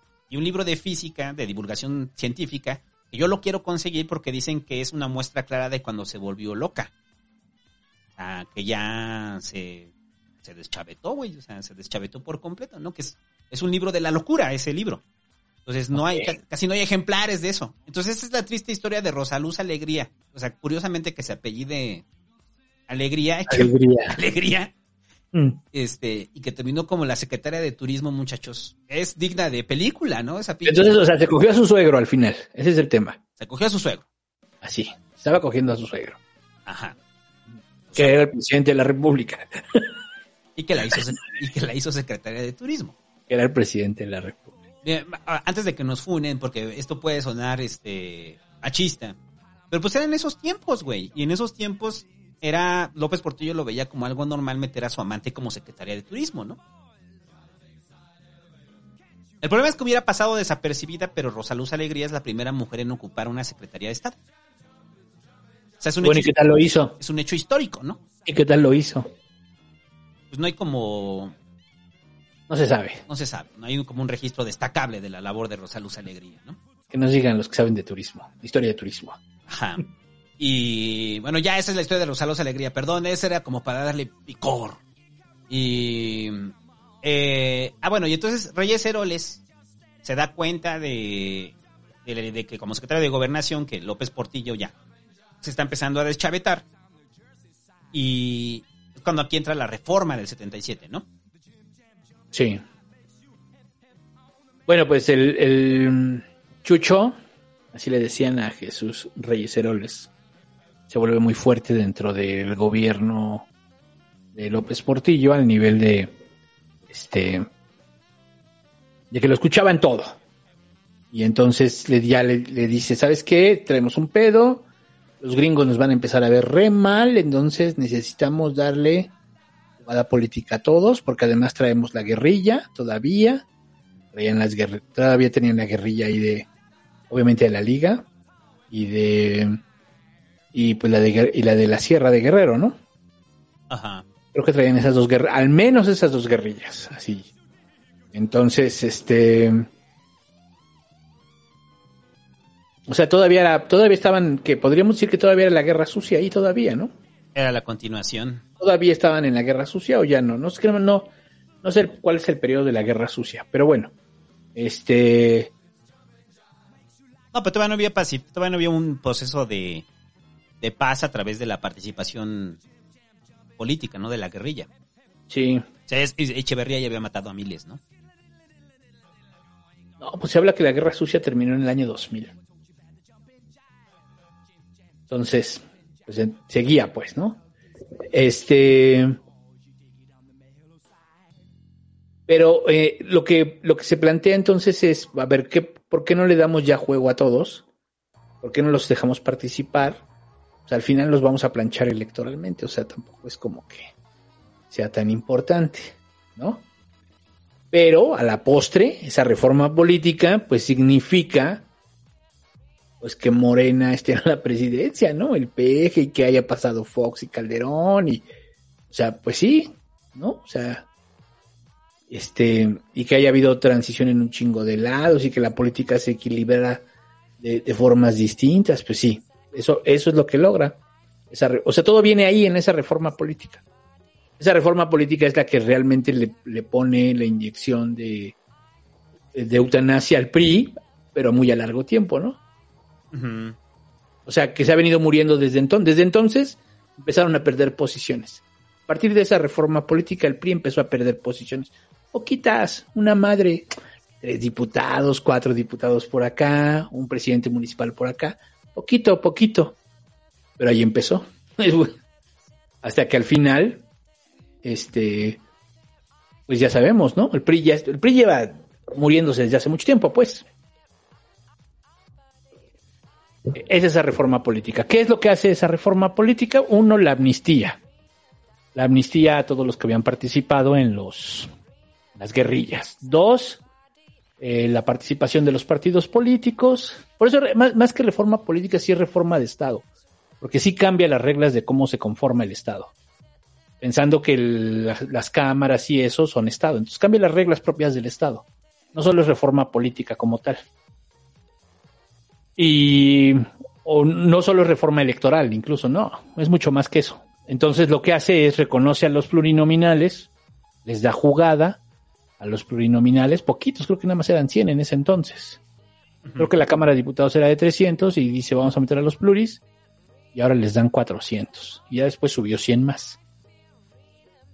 Pero en ese momento así fue y les daba eh, les, les daba el chance del registro a los partidos nacen con una regla del 2% para mantener el registro. Son las, prácticamente las mismas reglas que tenemos hasta el día de hoy de cómo se hace un partido político. Ahí nacen, de cómo se les da el registro y cómo lo mantienen. Ahí nacen en, términos electorales y este y la- los pluris. Y con eso. Les dan chance de entrar. Órale, le van a entrar al pastel, van a tener pluris. Partido Comunista creo que tenía como tres o cuatro, no sé cuántos tenía. Supongo que ya era el PSUM, no sé. Y el PAN, el PAN sí subió mucho. El PAN creo que alcanza cin- 50, me parece, legisladores en la primera legislatura después de esa reforma. Entonces, eso es la reforma política. Es el gran mérito de, de López Portillo. Todo lo demás fue una mierda de gobierno. Y ni siquiera fue suya, fue de Reyes no Heroles. ¿no? De Chucho. Chucho, el, el- por eso Reyes Heroles se convierten en así como el uno de los políticos, así que los liberales lo aman, ¿no? Así como Krause y este, y, y lo reconocen también bien los, los otros, ¿no? Hasta los chairos, pues, lo reconocen bien a Reyes Ujú. ¿no? Este, no hablan mal de él, o, El defensor de instituciones. sí. Así le dicen a Reyes Heroles, el defensor de instituciones. Sí, porque es el que dice, a ver, la política es seria, güey, toma que tomársela en serio todo, en serio todos, ¿no? Y tiene que hacerse así, o sea, sí. Y le entiende muy bien el tema político, pero se pone muy peligroso Chucho, ¿no? O sea, llega un momento que empieza a ser como...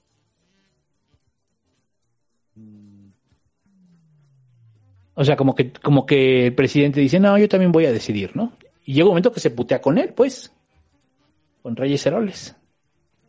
Ya es el, el segundo trienio. Pero, a ver, de la reforma del 77, ¿algo que quieras decir? No, ya es- en general todo, ¿no? O sea, determina las fórmulas que hoy tenemos, muchachos, que también es que, hay que repensarlo, ¿no? Sí, hay que repensarlo, pero tampoco es así como... Por eso el tema de los pluris, ¿no? Pues, güey, ahí fue donde nacen, güey, ahí es donde... Y es donde le, le- o sea, cambia las reglas del juego, güey. Es un, Ah, O sea, sí, o sea, el PAN creció, güey, o sea, en 20 años, a ver, ¿cuándo fue la reforma? En el 77, 11 años después, el PAN estaba ganando su primera gobernatura. ajá. Sí, de huevos. Para 23 que nos años después estaban ganando la presidencia. Así es. O sea, para que nos demos cuenta como de, la magnitud de la, de la reforma, o sea, cómo fue cambiando las reglas del juego. Oye, pero hay una élite política, sí, pero antes era más chiquita, ahora es más grande. ¿No? Lo, lo ideal es que no hubiera élites. Por eso, entre más personas participen en política, las élites se hacen más débiles. Y En ese es- momento era una sola élite, sí, por supuesto. Pero, pero no crees que tampoco comprar el discurso de que eh, ellos veían, eran unos grandes demócratas, pues sabían que era una este, olla de presión y tenían que aliviar la presión, ¿no? Sí, no, no, ya no, ya no te daba y, y, o sea, ya te estaban viendo. Es que el tema de cómo te ven los gringos es importante, siempre ha sido importante. Estamos hablando de 1977. Estados Unidos ya era superpower en ese momento. O sea, ya no, o sea, ya era el imperio. ¿Sale? Y entonces, este, no era como la relación que a lo mejor tuvo Cárdenas con ellos. Sí, No, acá estás hablando de una relación donde él ya es el imperio y te dice qué onda. Y voltea y te ve y te dice, ¿qué pasó con esto? Esas, ¿no? Y entonces, Eso que Pues estás haciendo eso. me suena a comunismo, ¿eh? sí, o sea, eso ya se ve muy socialista, ¿eh? O sea, la verdad no, no está bien.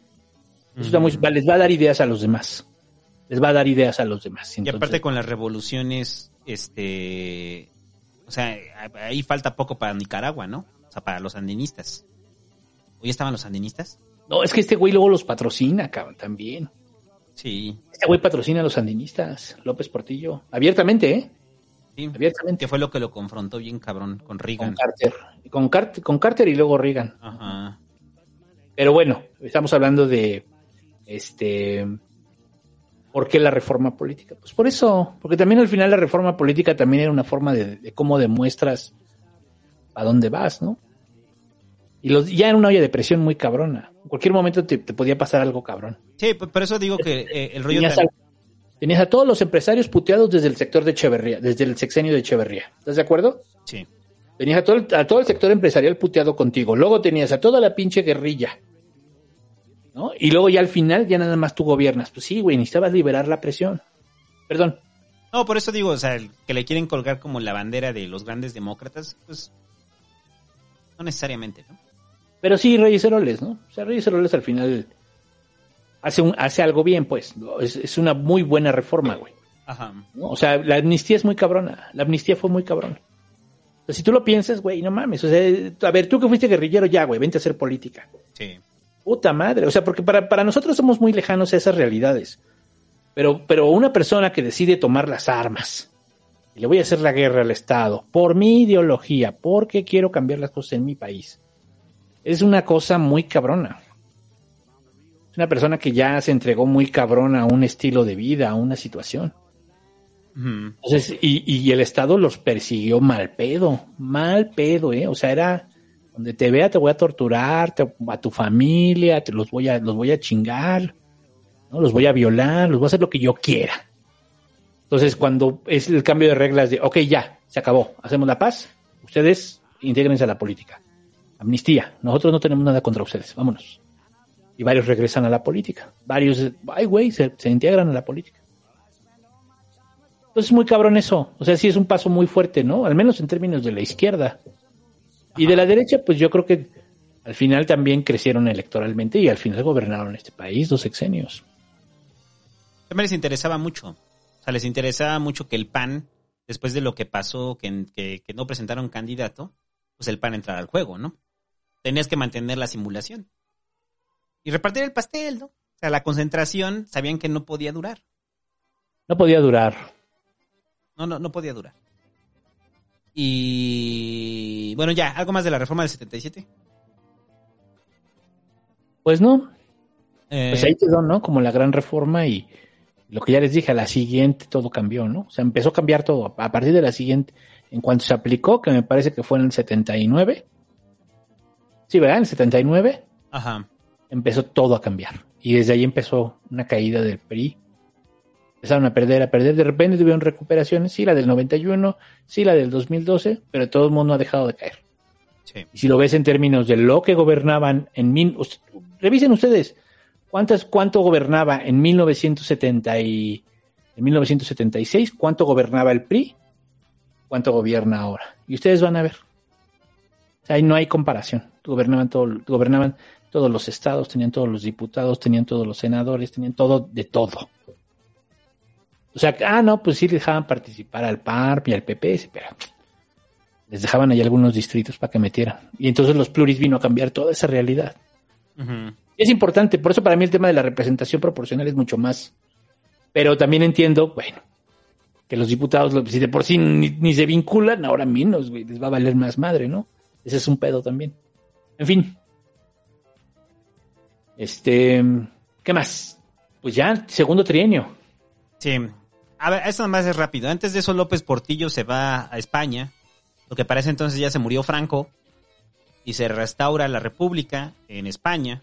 Y entonces, para establecer relaciones con la República, pues invitan a López Portillo.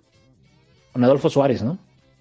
Y se va de viaje López Portillo. Y entonces, está bien cabrón, porque lo que se documenta de esa época es que López Portillo, pues se sentía muy cómodo en España. O sea. O sea, inclusive. Re 10. Re 10. No, se, se- se sentía tan, tan cómodo en España que fue cuando él mismo empezó a hablar del legado de los López Portillo desde la conquista, ¿no? O sea, pues es Quetzalcóatl, ¿no? O sea, entonces, este, López Portillo empieza a hablar del legado de los López Portillo. En este viaje a España llega un momento en el que resulta incómodo. O sea, incómodo que López Portillo, porque obviamente salían a recibirlo a los balcones y López Portillo, pues, se asumía, parecía que se asumía como español.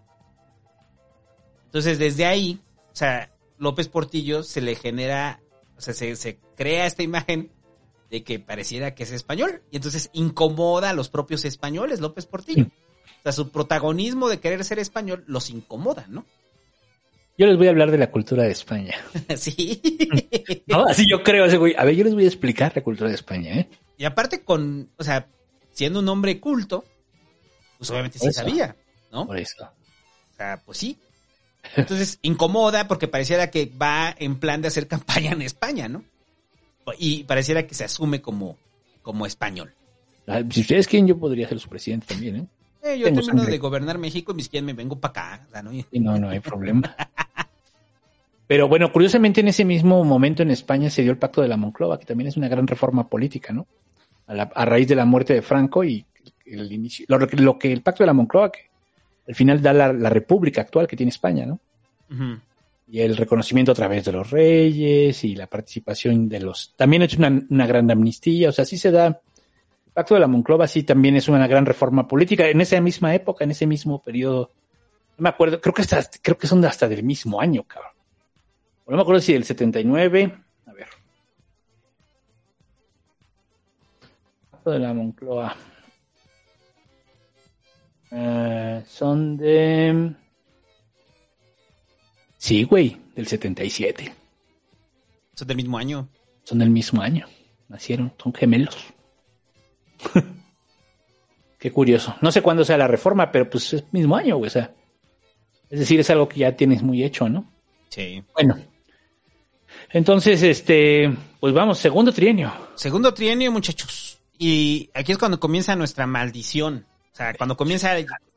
Hasta aquí usted pensaba que las cosas estaban culeras. Agárrese. ¿Ha, visto usted el típico, eh, la ca- típica caricatura de Estados Unidos de un- donde un güey está cavando y de repente sale petróleo? y dice, soy rica, soy rica. ¿Sí ha visto eso? Ah, ok. Aquí también. Porque es que hay que dejar claro, o sea, el petróleo era importante para México, pero no nos asumíamos como una potencia petrolera. Vendíamos petróleo. Teníamos petróleo. También vendemos pancita y también vendemos zapatos y también vendemos lo que sea. Sí. Por, e, por eso la apuesta de Echeverría, pues fue con la industrialización del país, ¿no? O sea, vamos a hacer, vamos a hacer maquinaria, vamos a hacer mano de obra. Es lo que esa es nuestra apuesta como país, ¿no?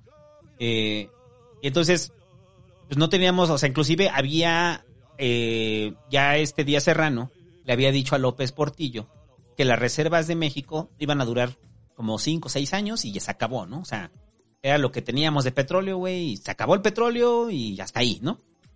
Entonces, de repente, pues lo que dice el búho, ¿no? Cavan el hoyo y de repente, ah, que está, hay como una anécdota de eso, güey, que es un pescador, ¿no? Que el pescador fue el que alertó Sí. a Pemex de que había una mancha negra que estaba brotando debajo del mar, ¿no?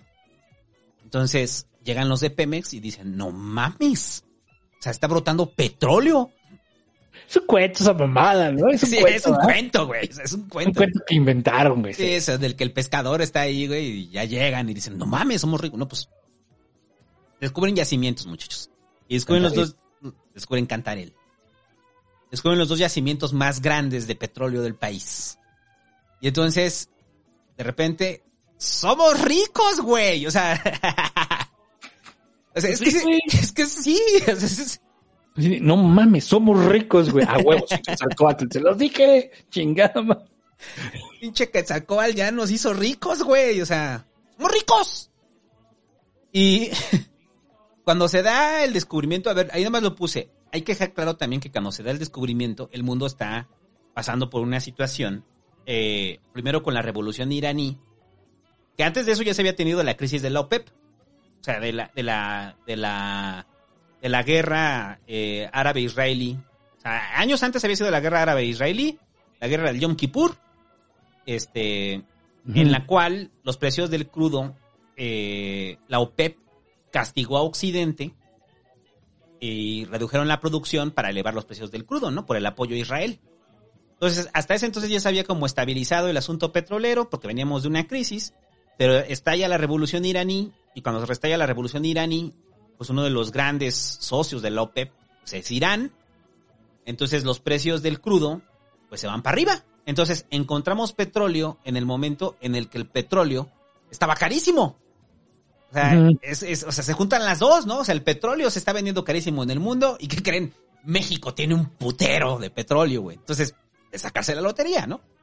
Entonces, después de eso vino el conflicto, la guerra Irán-Irak. Y aún así, eso hizo todavía que los precios del petróleo se elevaran más. Porque las, o las potencias petroleras o No estaban vendiendo petróleo. estaban vendiendo petróleo. Estaban surtiendo porque estoy ocupado en guerra. Ah, Ahorita no te voy a vender petróleo, tenemos guerra. Estamos haciendo la guerra que es muy importante para nosotros. Entonces, nosotros como, como ricos, López Portillo, pues manda el mensaje, esta frase que se hizo icónica, ¿no? La de, ahora nos toca administrar la abundancia. Sí, hemos administrado hasta ahora la, la crisis, ahora vamos a administrar la abundancia. Imagínense que el peje de mañana saliera y dijera, vamos a administrar la abundancia. O sea, ¿cuál es el mensaje? Pues somos ricos, güey. O sea, yo en ese momento me compro un Porsche. O sea, a la verga. no hay pedo, güey. el cuerno de la abundancia. Está cuerno de la abundancia, es México. Ya vamos a ser millonarios. O sea, mañana me compro un Porsche, remodelo mi casa. Le compro un collar de, así como nuevos ricos. O sea, como los papás de, ándale, imagínense, es como los papás de Milhouse cuando Milhouse, este, va a ser actor, güey, y que empiezan a comprar un chingo de madres para su nueva vida de ricos. Y que Milhouse le dice, oigan, pero todavía no sé si voy a tener éxito.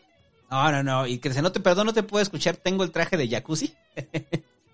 Así estaba la sociedad mexicana, muchachos.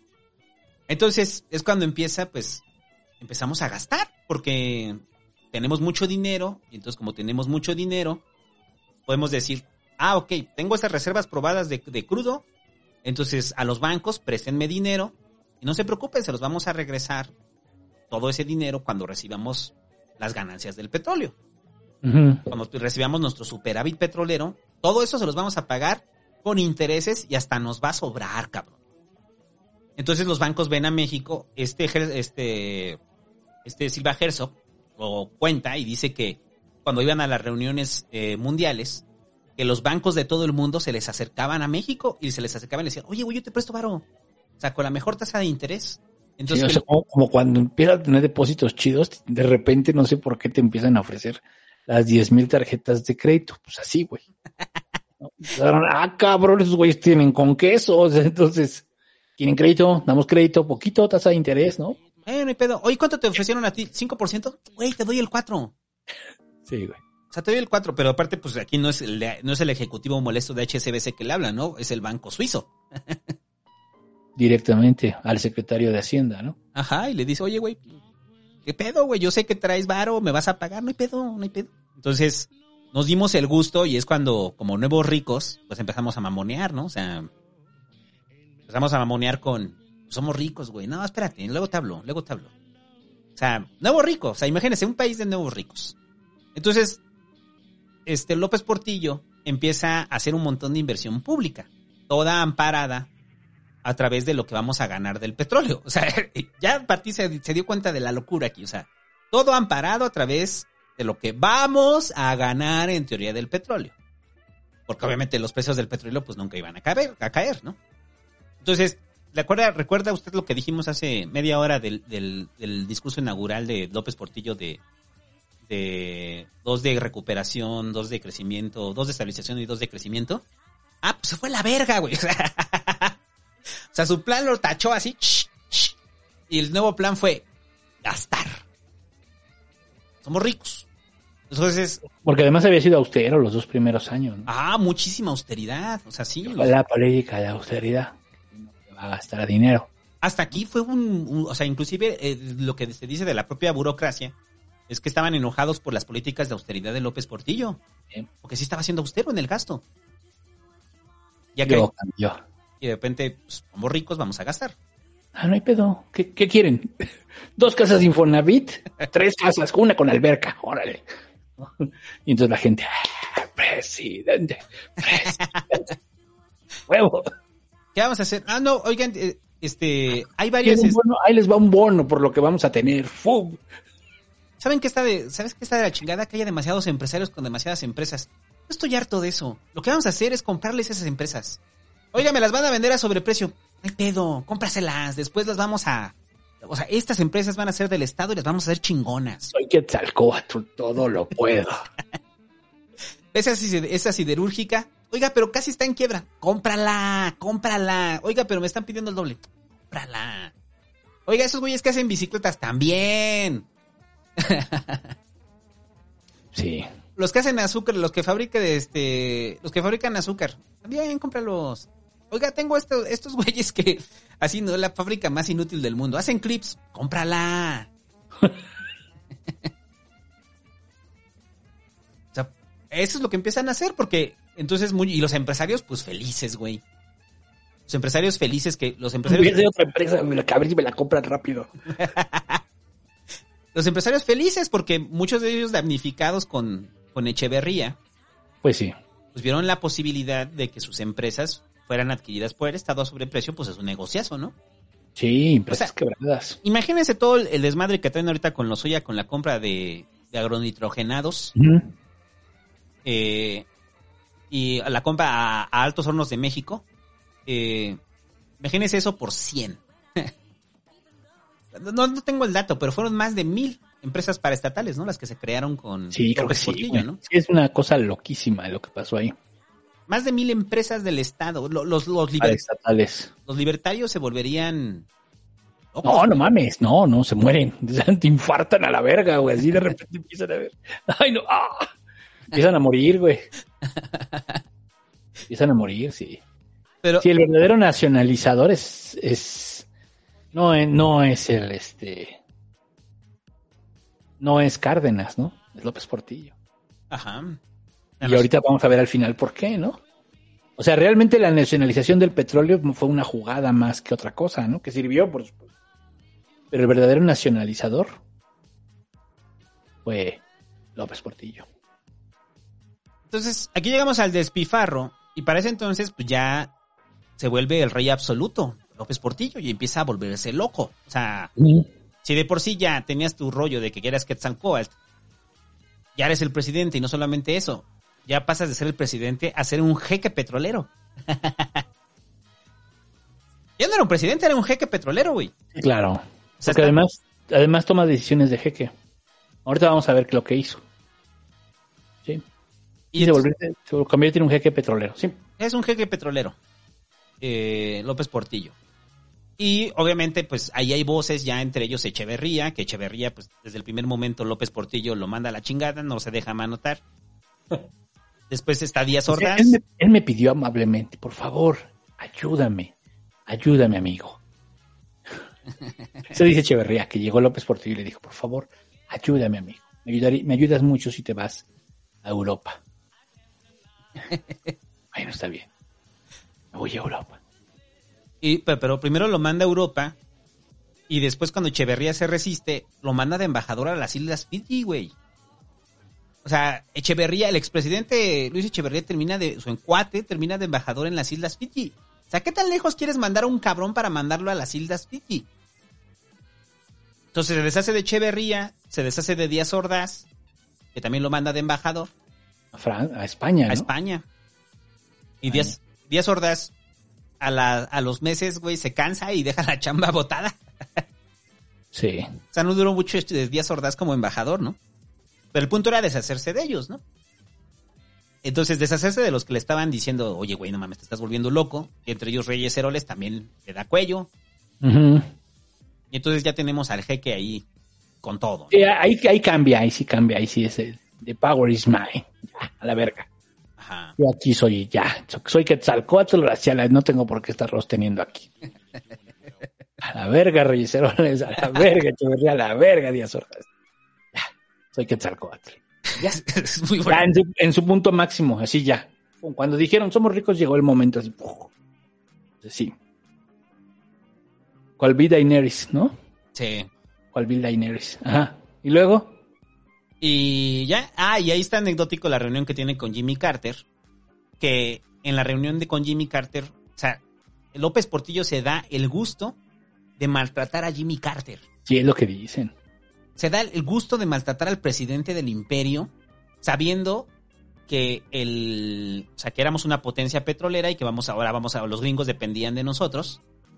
Que por ahí teorías de la conspiración, ¿eh? O sea, que mucho del, del, del sea, que también cuando descubrieron que éramos una potencia petrolera, los gringos intervinieron para que nosotros no nos eh, impusiéramos como una potencia petrolera. O sea, no le convenía a los gringos tenernos como vecino rico, ¿no?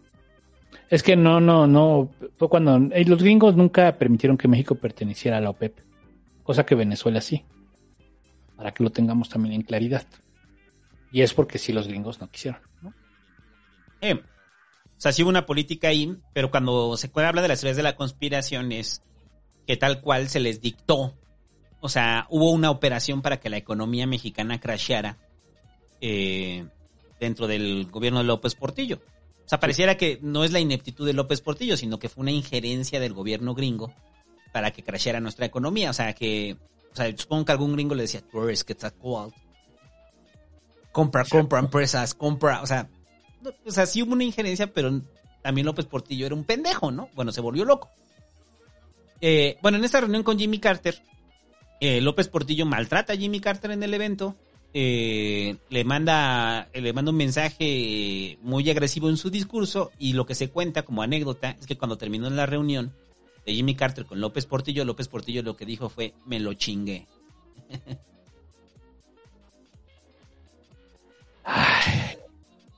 Eso se cuenta, ¿no? Sí, pues sí. Pero sí, ya sabes que traía el- en ese momento todo le había salido ya muy bien. ahí todo pintaba bien. Hasta ese, hasta ese momento todo era, para él era una curva ascendente súper cabrón. En menos, cabrón. en menos de tres años. Todo, todo, todo, o sea, desde ser presidente, todo, o sea, candidato, todo, sí. Entonces ya era, me voy a madrear al que sea, nadie puede conmigo. Hasta Jimmy Carter, ¿no? Me lo voy a me, me voy a chingar a, yo soy Quetzalcóatl y voy a maltratar al líder del imperio. Cada vez que dice eso de yo soy Quetzalcóatl, no lo había dimensionado en que sí lo podía decir. Yo creo que es. Y en su cabeza, yo soy Quetzalcóatl.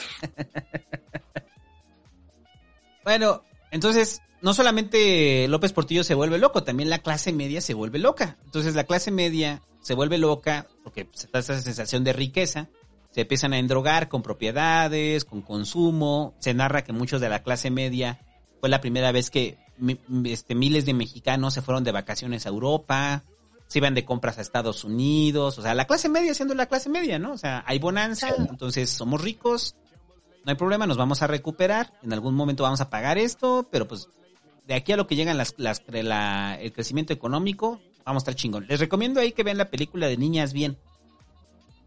La película de Niñas Bien está situada precisamente en ese periodo. Ah, no, ese no lo he visto. Y entiendes cómo funcionaba la clase media y cómo eran, o sea, cómo eran las casas, cómo era la aspiración de la clase media cuando se veía la bonanza y después cuando entran en crisis. Véala, es muy buena la película de, de Niñas Bien. Eh, bueno, entonces la clase media se vuelve loca y se crea Perisur, güey. Yo no sabía que aparte desde ahí Ah, sí. Perisur. Pues sí, ya tenemos que. No, pues ya, güey. Vamos a hacer primer mundo, güey, ahora sí. ¿Y qué es lo que necesitamos para hacer primer mundo? Pues un centro comercial, ¿no? Un mall gringo. Y entonces se crea Perisur em- emulando a los mall gringos, ¿no? Sí. Entonces, digamos que hasta ahí la locura es compartida, ¿no? Y hay una locura de bonanza en, en- en todos lados, ¿no? Aunque Eh, es un mall medio fifí, ¿no? ¿Qué? Perisur es un mall medio fifí, ¿no? Ajá. O sea, no es tan mall. Bueno, era, pues, ya después sí. Tan popular, ¿no? Como para todos. No, no, no. Sí, era para un sector de... Y los malls en Estados Unidos como que sí son más populares. Sí, pero fue de los pri- el primer mall que tenemos aquí, que es producto de la... Pues vengan y gasten. O sea, vengan y gasten porque ya hay varo, ¿no? De la bonanza económica, güey. De la bonanza económica que aún no tenemos, pero vamos a tener. Pero vamos a tener, no, no, ya es un hecho, güey, no mames, ya es como cuando empiezas a gastar cabrón, güey, dinero que no tienes, güey. Tiene la tarjeta de crédito abierta, güey, no, no hay pedo, güey, ya se va a cerrar, güey, ya me van a dar esas tierras, ya la chingada. Ya de ahí yo agarro mi lana y me tocan 5 millones, con eso la hago, güey. sí, güey, ya, ya gastaste, ya gastaste, güey, sigues gastando, güey. Usa la tarjeta, no hay pedo. No, no hay pedo, güey, ya casi me lo dan, güey, ya casi me llega la lana, güey, sí. Y la lana no llega. La lana no llega. Y bueno, ya hasta ahí de... Ahí vamos en la bonanza, ¿no? A ver, esto nomás es anecdótico. El, el asunto de que... eh, eh, lo, lo quería mencionar porque esto de la revista FEM, que las feministas ya estaban activas en ese entonces, ¿no? O sea, bueno, o sea, feministas que hoy son contemporáneas ya estaban activas y forman la revista FEM. O sea, a ver, me estás diciendo entonces que el feminismo no nació apenas ahorita con la, con la teoría de género. No, ¿Con la no, no, no, mira que no, ya lleva muchísimos años, pero Mm. aquí, o sea, ahí nos dirá, nos corregirá Brenda, o nos dirá Brenda, este, porque sí, o sea, aquí pareciera que es cuando empieza a cobrar mucha fuerza eh, el feminismo en el país, ¿no? Pues sí. O sea, como organización. Entonces, a mí me sorprendía ver una foto ahí de esta Marta Lamas, este, eh, haciendo la revista FEM. Y, y también en la defensa de los derechos de la comunidad LGBT, ¿no? Bueno, en ese entonces era LGBT, ¿no? Entonces, eso nada más era como el dato, que desde ahí ya este, la revista FEM fue pionera, ¿no? Eh, bueno, el cine mexicano ya lo hablamos. Eh, ah, miren, imagínate, ¿qué más señal quieres, güey? Que el descubrimiento de Templo Mayor. O sea, Templo Mayor se descubre en esta época, güey. Es, es- es- Eso sí no lo sabía, güey. Es la, la, la locura, o sea. O sea, Templo Mayor, muchachos, aquí en la Ciudad de México, pues obviamente ya se tenía como noción de que ahí estaba Templo Mayor, ¿no? O sea, Por supuesto. Soy. Quetzalcoatl. Estaba tan alineado todo, güey. eh, pues sí, o sea, yo Yo creo que cabrón. Sí, no mames. Es la historia de una caída muy cabrona en su concepción, ¿no? O sea, Imagínate, tú estás obsesionado y de repente te dicen, oigan, es que en el centro estaban unos este, trabajadores de CFE, esto fue en el 79, este, y de repente estaban cavando y encontraron eh, unas ruinas que se suponía, o sea, ya, ya sabían que estaban ahí, o sea, ya sabían que estaban ahí, pero no sabían específicamente dónde, ¿no? Y entonces, paz, se descubre Templo Mayor. Entonces es una señal, ¿no? O sea, si tú fueras López Portillo, ¿no interpretarías este como una señal? sí. Sí, pues se subió a la pirámide. Desnudo el güey, de seguro, así, con su bastón de mando también. La verga, güey. Tú querías, güey, tú querías. O sea, sí, sin playera, ¿no? Yo me lo imagino así en Templo Mayor, arriba de una pirámide, así, de que cerquen todo, ¿no? Y a la- en la- así en, a la medianoche, así la pinche luna llena. Llega este güey, se sube, cabrón. Sí, a huevo. Ahora sí aquí viene todo mi power, güey. Sí. Ahí, ahí te va. No, fue en el 78 y fue Luz y Mm. Fuerza. Y, Y luz y fuerza. y estaban haciendo trabajos para, para el metro. Ah, estaban haciendo, metiendo cableado para el metro y ahí fue cuando descubrieron toda la zona arqueológica de Templo Mayor.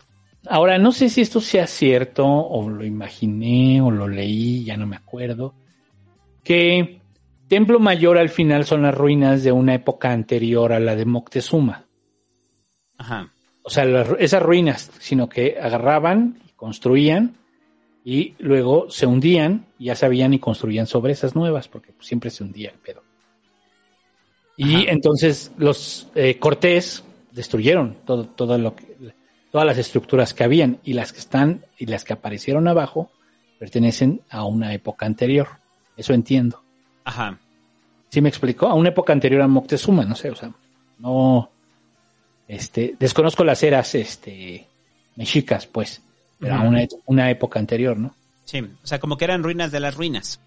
Eran ruinas de las ruinas. Sí, o sea, no propiamente templo mayor, es que allí estaba, ¿no? Porque los, los, estos güeyes lo, lo, lo pues, pusieron ahí la catedral, pues, Ajá. ahí se las pusieron encima. Acuérdense que así funcionaba. Entonces, más bien por eso Templo Mayor, esa- esas ruinas pertenecen a otra época, según yo. Eso lo voy a investigar y se los diré después en el pasquín. Pero bueno, ¿qué más? Eh, eh, estos nomás son datos. Eh, en ese periodo también se crea Ruta 100 porque la Ciudad de México estaba ya desbordada en el transporte público. Y entonces eh, la extinta Ruta 100, ¿no? Eh, se, se crea con, con López Portillo, ¿no? Para dotar de una eh, estructura de camiones en la Ciudad de México. Y es cuando nos llevamos a un personaje turbio, muchachos, en la Ciudad de México. Ahora sí, el amigo de la infancia de López Portillo. El negro durazo. Mito, leyenda, hombre. Negro durazo. Que implementó el sistema de corrupción en México. El padrino de Luis Miguel. Sí, bueno, le encarga la ciudad, le encarga la ciudad este López Portillo a su gran amigo, el negro durazo. Le encarga la ciudad y le dice, te vas a encargar de que aquí no hay delincuencia, ¿no? Como le hagas, no me importa. No, me, no me quiero enterar, no me lo digas, so- solo hazlo. En el mejor de los casos, ¿no? El peor de los casos fue eh, también nacionaliza los también también también vamos a nacionalizar el crimen. Ajá. también lo vamos a nacionalizar. Pues sí no porque al final también se volvieron delincuentes todos esos güeyes no o sea, no solo era la corrupción no sino era la corrupción yo la administro el estado la administra. Ah, cabrón. No el crimen yo lo voy a administrar yo voy a decidir qué se mueve qué no se mueve. Sí. yo lo administro. Esa también podría ser otra visión de propio López Portillo. Entonces, ¿cuál cree usted? ¿Que López Portillo siempre supo lo que hizo el negro durazo? ¿O le daba rienda suelta y decía, no me quiero enterar? ¿Tú qué crees? Yo digo que no se quería enterar porque, pues al final todo el mundo se, se sabía a voces, ¿no? O sea, lo que estaba haciendo el negro durazo. El, el esquema, apenas vi la de una película de policías, véala, es muy buena película, güey. La tienes que ver, te, te va a encantar esa película. Este, y ¿Cómo lo que, llama? Así se llama una película de policías. Es un documental, semidocumental, este, sobre la policía de la Ciudad de México. Y el modelo que ellos replican en la película es el modelo implementado por el negro durazo. El modelo de la sobada de mano. O sea, el de la sobada de mano en escalas. Porque hasta la misma morra, o sea, ella sin, supongo que no, no ha de conocer la historia del negro durazo. Pero ella describe tal cual el modelo del negro durazo, ¿no? O sea, de, de la forma de operar del policía y la necesidad de, de, de sacar moche para que ese moche se vaya a otro lado y a otro lado. Y tienes que cumplir hasta que llegue al jefe de la policía, ¿no? Y este sistema de moches, pues fue implementado por el negro durazo. El, el- el monje, que todavía funciona en el Estado de México, por ejemplo. El Estado de México nunca ha desaparecido. ese modelo de la corrupción. O sea, la corrupción tiene que, les piden una cuenta, una cuenta de corrupción. Y en esa cuenta de corrupción, tú, me tienes que traer diario, este, policía, a ver, te dice tu capitán, tú me tienes que traer diario dos mil varos, ¿sale? Y tú también dos mil, su pareja. Y así todos suban.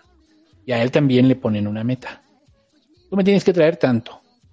Y al de arriba también le ponen una meta. Y entonces cada que, cada que va bajando la meta, mientras que el de hasta arriba pone la meta, vamos a decir que es el presidente, alguien más, en este caso el negro durazo, pues a él le llega tanto dinero. ¿no? Él tiene que pedir tanto dinero de corrupción. Entonces, ¿a qué se dedican los policías? No a multar, no a modificar conductas, simple y sencillamente a este la corrupción, a la mordida. Y se implementa. Pero no solo en el tránsito, pues. Ojalá fuera solo en el tránsito, sino también en el crimen en general. Entonces yo me acuerdo mucho de, de que se contaba, y eso se quedó, se quedó, que las bandas de ladrones y así, pues sabían que siempre tenían que tener una cantidad de dinero guardada para cuando los agarraran. Ajá. A partir de eso, pues, porque eh, corría en todos lados esta- este sistema de corrupción. Más muchas otras cosas, ¿no? Más Ajá. muchas otras cosas. Pero bueno, este, el negro durazo y pues el güey, sí, era obvio que tenía mucho dinero. Se construye una supermansión. ¿Dónde se construyó esa supermansión? ¿Tú te acuerdas? No, no me acuerdo dónde. Se construye una supermansión Pero llamaban el Partenón. el Partenón, sí. Y este, y obviamente pues, no fue así de güey, o sea, no mames, güey, además todo el mundo lo sabe, o sea, no, no, no, no, no, una cosa tremenda el Negro Durazo, ¿no? Negro Durazo, ¿cuánto tiempo estuvo en solo el sexenio de López Portillo? Sí. Porque cuando ya lo. O sea, donde. ¿Lo clavan? ¿Es con De la Madrid? Con de la Madrid. Que es cuando marca su línea de la Madrid, ¿no? Con Sí, López sí, sí, Portillo. cierto. Qué cabrón. Pero sí, bueno, el Negro Durazo en ese momento llega como rey, ¿no? Ujú. Hacer y deshacer a la Ciudad de México. ¿Por Era qué en la suya, Ciudad de México? Era suya, ¿Eh? era suya la Ciudad de México, el negro durazo. ¿Quién era el regente? No, pero el regente era Han González. Era Hank. No mames. Puta madre. Ahí andaba una foto de donde están los tres. Está López El Portillo, el Hank Kim- y el negro durazo. El que inventa político pobre es un pobre político. Esa bonita frase. Ujú. ¿Se acuerdan? El que no vivir fuera del presupuesto es vivir en el error. Muchas de esas máximas. Esas de esas máximas de Han González. Bueno, pues ese señor en ese momento estaba gobernando esta ciudad y el jefe de la policía era el negro durazo. ¿Podía ser presidente Han González? No. ¿Por qué? Por el 82, ¿no? En ese momento decía que ningún hijo de un extranjero podía ser presidente. Por eso tampoco Reyes Heroles pudo haber sido candidato. Reyes Heroles, ¿de dónde venía? Su papá era español. Ah. Sí se planteó, Mm. sí se planteó en el PRI. Pues ese güey, ¿no? Es el que sigue. No, pues no puede porque su papá es español. Mm. Y en el caso de Hank, pues no, no sé de dónde era su padre, pero también era extranjero. Y después eso se modificó. Pero a él le dijeron, oye, le hubieras cambiado. Le decían a López Portillo, le hubieras que no, no, yo jamás, porque eso sería una reforma con dedicatoria y eso no se hace. Estaría bien hacerlo, pero que no sea para que, que afecte a uno, al, que aplique en dos periodos. Una cosa así. Al final eso fue, ¿eh? Esa reforma sí se dio Ajá. y, llegó, y logró que Fox llegara a la presidencia. Ser hijo de un extranjero. Pero bueno, en ese momento sí se llegó a plantear también que Hank pudiera ser, pero necesitaban, e- era reforma constitucional. En fin, ¿qué más? Eh, tan, tan era Quetzalcóatl que en ese momento López Portillo, que hizo algo que le ganó también, o sea, no solamente nos estaba haciendo ricos, sino tan cabrón estaba López Portillo que nos trajo al Papa, güey. O sea, en el 79 es la primera visita del Papa a México. Tenía como 15 días, un mes de haber llegado como papa, ¿no? Y llegó Juan Sí, tenía, tenía muy poquito, ¿no? Sí, no sé cuánto, pero era, había sido ese año, cuando llegó Había Juan sido Pablo ese año, sí, tenía, un, Ajá. tenían pocos días de haber sido. Era un papa nuevo, pues. Era Juan Pablo II, muchachos. Ah, sí, y desde ahí entonces le cantamos una hermosa canción. La de, Tú eres mi hermano, de verdad. No, esa de tú eres mi hermano del alma, realmente el amigo. Sí, güey. Susan, y ahí empieza una bonita, una bonita relación, un romance Sí, llevaba meses, llevaba medio año siendo entre papa. Juan Pablo II y México. México. Una bonita relación ahí con el Papa. Pero está cabrón, o sea, porque la gente, o sea, imagínate, estamos en bonanza económica, somos ricos. Y aparte López Portillo logra traer al Papa.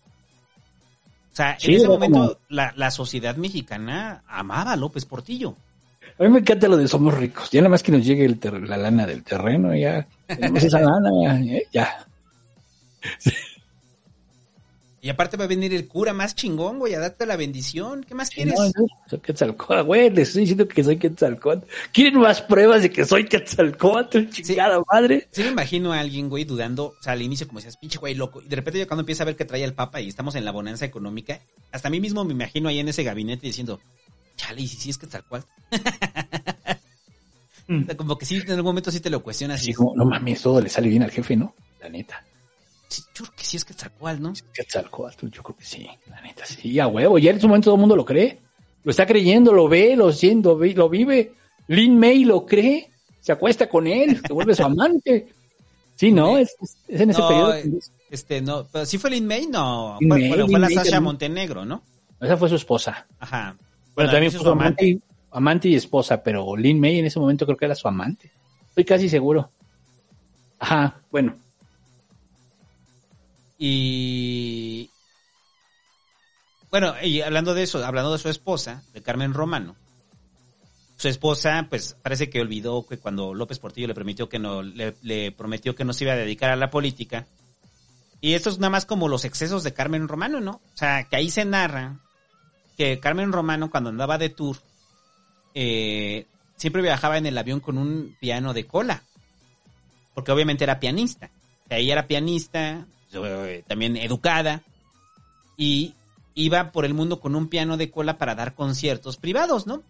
Y inclusive el José Agustín dice que eh, hay una anécdota de que cuando lo invitan a la casa de Beethoven, había un piano eh, que era de Beethoven, y, o sea, que lo hicieron como de cortesía, como chiste, ¿no? Para decirle, oiga señora, ah, pues puede tocar el piano de Beethoven si quiere. Entonces dije, Carmen Romano, ah, sí, cómo no. Y se hizo un lado, güey, y empezó a dar un concierto ahí, güey, en el piano de Beethoven, ¿no? Para el mal gusto, o sea, para el mal gusto de los demás, que solamente era una invitación de cortesía, ¿no? Entonces, los excesos de Carmen Romano fueron tantos. Saludos ahí a toda la gente que le gusta la Orquesta Filarmónica de la Ciudad de México. Sí, ella la hizo, ¿no? Ella la hizo. Ella, la hizo la filarmónica, sí. Y tocaba con ellos, ¿no? Ajá. O sea, se hizo su banda de rock. O sea, lo que hoy sería el chavito fresa que dice, pues, ¿qué hago? Bueno, en este caso la, la señora se haría su banda de rock, en este caso su, su filarmónica, para que tocara con, tuviera dónde tocar. Ajá, y no solo eso, los artistas, o sea, o los músicos de la Filarmónica de la Ciudad de México, eh, no eran, este, no, no- no eran músicos nacionales, eran becas de músicos extranjeros que venían a tocar a la Orquesta Filarmónica de la Ciudad de México. O sea, porque Sí. guacala lo nacional, ¿no? Muy parecido a Londra de la Parra, que su papá le compró la Orquesta de las Américas, ¿no? Para que tocara ahí a Londra de la Parra, ¿no? Eh, muy parecido. Em, Pero hay, hay dos en la Ciudad de México, ¿no? Es esa y la Carlos. No, la. ¿Cuáles, cuáles son las dos, las dos filarmónicas que hay? Es la, la filarmónica y la otra es la sinfónica. La filarmónica es la que toca en el, la Olin Yolistli. Es la filarmónica, sí. Sí, creo que sí. Eh, sí, sí es la filarmónica, pero ahorita te digo. Es que según hay una que es la José Revueltas y otra es la Carlos Chávez, ¿no? Filarmónica, ajá. Es la que toca en la Olin, según yo. Ah, sí, la filarmónica es la que toca en la Olin. En la Olin. Bueno, eh, bueno, algo más de Carmen No. Romano. Eh, a ver, ya más para terminar. En este momento el presidente recuerde que hace de todo. Y es cuando empieza el culto a la personalidad cabrona de López Portillo, ¿no? O sea, pues ahorita ya es Quetzalcoatl y como Quetzalcoatl, pues también nos gusta ver a Quetzalcoatl boxeando, a Quetzalcoatl este, navegando, a Quetzalcoatl, porque al final está en buena forma. Hasta hay una foto ahí de López Portillo. O sea, usted te lo ve todo viejo porque está pelón y porque trae las greñas ahí crecidas, pero hay una donde está soltando putazos a una pera de box y el presidente se ve en buena forma, güey. O sea, era un güey atlético, ¿no? Entonces, usted ve ahí las fotos de López Portillo, de todas las cosas está escalando. Entonces narran que en su oficina de López Portillo, güey, estaba llena de retratos de él. Del presidente haciendo absolutamente todo. Cosa que pensabas que tú pudieras hacer. Había una foto del presidente haciéndola. Sí, pues es que no había Instagram, hay que entenderlo. ¿Dónde iba a poner todo eso? Que él, porque uno entra a Instagram y ve sus fotos, ¿no? Ah, sí, está bien chida esta, no mames, esta estuvo bien chido. Sí, güey. Pero no había Instagram. Ajá, no había Instagram y él tenía como un Instagram más artesanal en la oficina presidencial, ¿no? O sea, te invito a checar mi Instagram. O sea, es lo que hacía cuando entraban a la oficina de la presidencia. Entonces, aquí en este momento ya estamos en un nivel de culto a la personalidad de López Portillo gigante. O sea, aquí ya es Dios. Aquí ya es Quetzalcoatl. Niveles de popularidad enormes. Eh, ya trajo al Papa. Estamos en rumbo a ser ricos. Deberíamos hacer una pausa. Para el final. Bueno, no. Voy al baño, ahorita regreso. Ok, o hacemos pausa. Hacemos pausa y ahorita regresamos. Hacemos pausa, porque ya viene lo bueno, ¿no? Ahí viene lo bueno, viene lo Ya feo. viene lo- o sea, hasta este momento, o sea, este sí es Quetzalcoatl. Estamos todos de acuerdo. Eh, vamos a hacer una pausa para ir al baño, muchachos. Espérense, el país está chido ahorita, no se vaya. Pero recuerde, Quetzalcoatl, ¿qué significa? Serpiente emplumada. Serpiente emplumada. Ok, piense en eso. Espérense nomás en lo que vamos al baño. En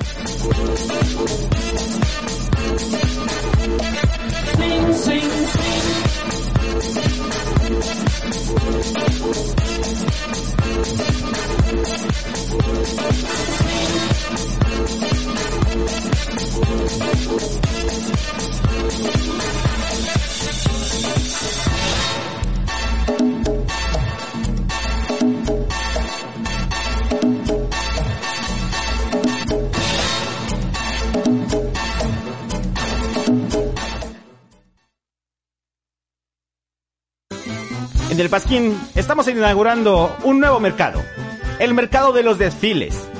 Usted amigo político, usted amigo diputado, senador, jefe delegacional, anime sus desfiles, que ya no sean las mismas señoras acarreadas, ya no más torta de huevo. Lo que necesitamos ahora son desfiles donde se vea gente realmente, gente de veras, gente real. Por eso le ofrecemos los paquetes de tonalidad. Ahora puede tener en sus marchas gente güera, porque generalmente en las marchas nunca hay gente güera.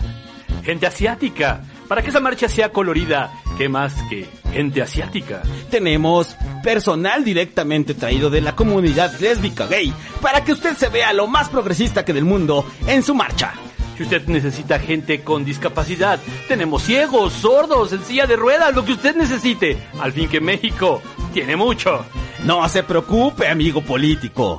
Los tiempos han cambiado. Ahora los desfiles políticos ya no solamente se tratan de representar una propuesta, ahora se tratan de que salga en la televisión. Y si usted necesita a la niña huérfana o a la viejita desposeída, también se la conseguimos. Solo en el Pasquín, organización de desfiles para los próximos candidatos de las elecciones en México.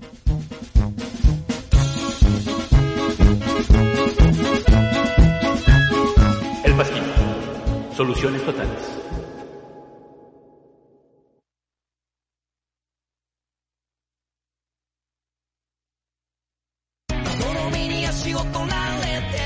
Hola, ¿qué tal? Soy, soy Mickey Gamer 69 y los invito a suscribirse a, mi canal de YouTube, Mickey Gamer 69 Gameplays, donde vamos a hablar de, de, gameplays de, de, Fortnite y, vamos a hacer, reseñas de películas como, como los Avengers y, y, y la última de Star Wars, que está bien padre. Y, y vamos a hablar también de política, eh, en la cual este, pues, estamos en contra de, de, de los impuestos y de que los partidos se queden con todo eh, el, el dinero, este, y pedimos este castigo sí a la, la delincuencia y al, al crimen organizado, sí, y a los corruptos y a las que abortan. En el Pasquín llevamos más de cinco años hablando de política. aunque ahora todos hablan de política. Ese cambio, vamos a repetirlo, vamos a regresar aquí la música. Pero es que estoy improvisando y como estoy improvisando, este no me voy a acordar de lo que dije. Y con Sí. problemas me acuerdo a veces de cómo regresar a mi casa. El pasquín. Con problemas me acuerdo de cómo regresar a mi casa. Pasquín, más desorientado que una quinceañera. Y estamos de vuelta en el pasquín tapado después de esta escala técnica, muchachos. Entonces, aún siguen manteniendo los bríos de, de enjundia sobre la situación del país. Manténganlos. Manténganlos porque pues, a partir de aquí la cosa se pone fea. Muy feo. ¿Qué sucedió? Llega 1981.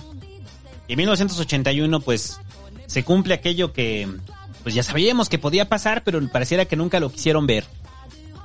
Pues se desploman los precios del petróleo, muchachos.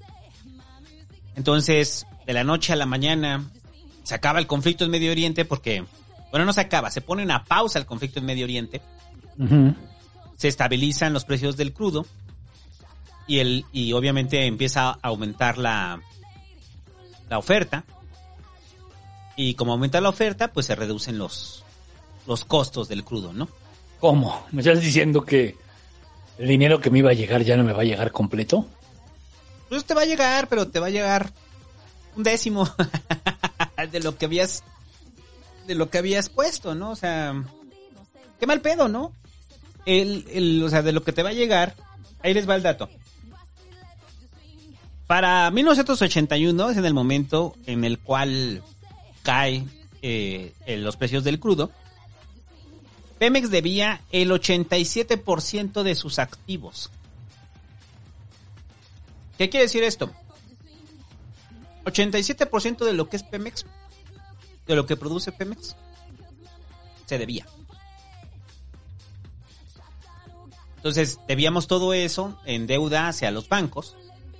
Entonces, cuando caen los precios, pues obviamente pues, nosotros necesitábamos petróleo. Eh, esperábamos ese varo que nunca llegó. Porque sí llegó un superávit pequeño, pero se gastó de inmediato, ¿no? No cubría por completo la, lo que habíamos pedido, ¿no? Y entonces los bancos dicen, ah, cabrón, ¿cómo que no tienes dinero, güey? No, pues, ¿qué crees? ¿Te acuerdas de esa tarjeta de crédito que sacaste? Híjole, pues me la vas a pagar en... Pues en lo que acordamos, ¿no? Oye, güey, pero pues ya no tengo ingreso o me va a caer muy poco. Ay, qué mal pedo. Pues sí, ni modo. Híjole, qué mal pedo, güey. Usted se comprometió a pagarnos. Y le Sí. empezaron a llamar, le empezaron a llamar así. En la mañana se levantaba ahí. Hablamos de cobranza de un banco de Suecia. De Suiza. Ajá. Y entonces, pues López Portillo, eh, el gobierno de López Portillo entra en crash y la sociedad mexicana entra en crash. Pero podía, pero el, pero el güey se mantuvo en los precios también. Eso, eso también afectó mucho. No, no solamente se mantuvo en los precios, o sea, incrementó aún el precio.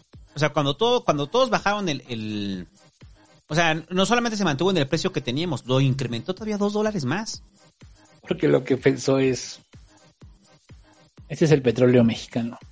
Este es el petróleo de. Sí, o sea, esto es lo nuestro. Y a ver qué te va a... O sea, ¿le vas a comprar a esos güeyes? No, güey, cómprame a mí. Entonces, eh, ah, también este es otro rollo. Había promesas de compra de nuestro petróleo. Entonces, lo que se habla es que López Portillo lo salió a chantajear. Y les Ah. dijo, tú quedaste de comprarme ese petróleo a mí. Entonces, si no me compras ese petróleo a mí, ¿a quién verga se lo vas a comprar?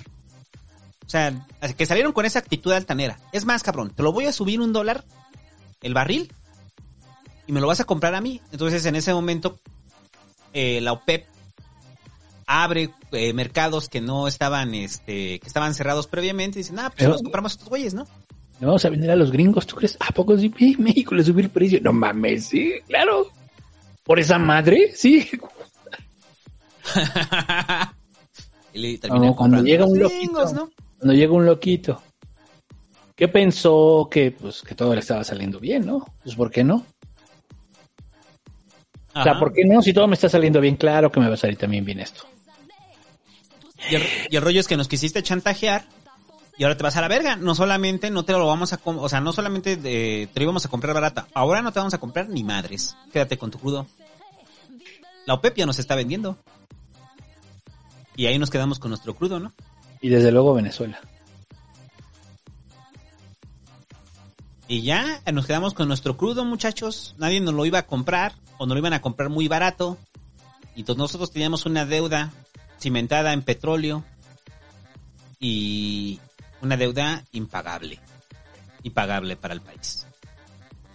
Ya estábamos completamente endeudados. No solo no, no solo no llegó el 10% de lo que íbamos a tener de los terrenos, es que no llegó nada. Ajá. No llegó absolutamente nada. Y lo que llegó, llegó muy poco y pues lo debemos de puros intereses, de una parte de los intereses. Entonces, ¿se acuerdan de cómo se puso se puso López Portillo con Jimmy Carter? Pues entonces había un nuevo presidente de Estados Unidos llamado Ronald Reagan. Y sabemos el tipo de presidente que era Ronald Reagan. Entonces Ronald Reagan le habla a, a López Portillo y le dice, a ver amigo López Portillo, nos vamos a reunir, va a haber una cumbre y lo primero que quiero que hagas es que no te reúnas con Fidel Castro. Ah, muy bien. ¿Qué más? ¿Cómo digo ir vestido? Ajá. Entonces, esa es la primera, bueno, López Portillo se reúne en una reunión con Fidel Castro y en la otra con todos los líderes mundiales, entre ellos Margaret Thatcher. Y llega Reagan y Reagan le lee la cartilla a López Portillo y le dice, a ver, don pendejo. O sea, ¿se acuerdan? O sea, el, el, el rollo de, de Jimmy Carter de me lo chingué. Reagan llega y le dice, a ver, don pendejo. Lo zapan, lo, le mete un mazapán, ¿no? Ay, es muy peligroso, es muy chistoso usted, presidente Reagan. Entonces Reagan le dice, pues vas a tener que aceptar las condiciones del Fondo Monetario Internacional para rescatar tu deuda. Vamos a empezar un plan, lo vamos a cabildear con el Fondo Monetario Internacional para que reestructures tu deuda y dentro de esa reestructuración de deuda, pues también están los activos petroleros que nos vas a vender. Para que el Fondo Monetario Internacional, yo interceda por ti con el Fondo Monetario Internacional y te presten varo, güey, para que logres solventar tu crisis, ¿eh? Ah, pero eso sí, tienes que devaluar la moneda. Porque el peso lo traes muy inflado, ¿no? Porque tu moneda, desde que se vino abajo tu economía por los dólares, por los, por el crudo, pues ya no vale. Y entonces, muchachos, tiene que llegar la devaluación. Pero antes de eso, López Portillo, que fue el discurso que con el que se hizo famoso, cuando dijo que iba a defender el peso como perro, ¿no? Negado Sí. a la devaluación. Y lo dijo, ¿no? Y también chilló, Y también lloró. también lloró. Entonces, Pero bueno. Ajá, bueno, llega la, la devaluación del 82 y en la devaluación del 82 ahorita les digo bien el dato de la de cuánto pasó el, el- la- recuerda que ya teníamos la devaluación eh, sea, la, la devaluación de, de Echeverría eh, y luego viene la de López Portillo, o sea, tuvimos una devaluación eh, ahorita les digo el porcentaje ahora del 72%. Entonces el, el dólar llegaría a 46 pesos. ¿Se acuerda de lo que dijo el Búho hace rato? Del desarrollo estabilizador. O sea, en menos de... ¿Cuántos años de Echeverría? En menos de una década, el dólar pasó de 12.50 a 46 paros. No, porque la, la deuda, la, la crisis de Echeverría, ¿en qué año fue? Como en el 70 y... 76. Sí, fue al final. Sí, la del 76. o sea, antes de que saliera. Estamos hablando en cinco años. 70. Ah, sí, cierto, sí. No, seis. Bueno, sí, seis, cinco años. En cinco años, el dólar pasó de 12.50 a 48 varos. Y la economía y la clase media se estrella, muchachos. Y tenías un chingo de paraestatales, ¿te acuerdas? Hay que darles de comer. Están pidiendo también su lechita. ¿Te acuerdas de todas esas empresas que compraste? Sí. Híjole, ¿y qué crees? La mitad de ellas son improductivas. Sí, no. Sí, es como, no, sí es como el carro que diseña Homero y que a su hermano lo lleva así a la pinche, a la quiebra, güey, ¿te acuerdas? Sí. Que lo quiebre, o sea, lleva, lo lleva a la quiebra todo, güey, todo su desmadre, güey. Sí, como todo es un problema, güey, o sea, no se vende, está mal hecho, bla, bla, bla. Fue un fracaso, todo se fue a la mierda. Así. Nosotros en nuestro Homero móvil y con nuestras empresas paraestatales ahí que no servían pan ni madres, ¿no? Y endeudados, devaluados, un presidente devaluado, porque para ese entonces la sociedad ya sentía en su día a día cómo había crashado su economía, ¿no? Pasaron a ser, o sea, la clase, es que por eso digo que es, o sea, vean esa película de las niñas bien, porque ejemplifica muy bien cómo la clase media se estrella, güey. O sea, la clase media que aspiraba ya y que se veían ya en la riqueza, crashean por completo. O sea, una- caen en pobreza. O sea, es una destrucción de la clase media que había crecido eh, dentro del desarrollo estabilizador, ¿no? Y los 70 los vuelve pobres. Y los po- ahora, es que también es lo que hemos dicho, ¿no? Los pobres ya eran pobres. Ah, simplemente sintieron más fuerte la pobreza, ¿no? El madrazo viene para la clase media. O sea, el pobre se volvió más pobre, pero ya era pobre, ¿no? O sea, el campo estaba igual de abandonado, eh, en las zonas urbanas, las zonas de alta marginación, pues seguían igual de marginadas. O sea, solamente se les prometió que iban a ir mejor, pero de repente las cosas estaban peor. Ya. Pero el problema fue la clase media. La clase media, mucha clase media pasó de ser clase media a ser pobres. En un lapso de tres meses. Deudas impagables.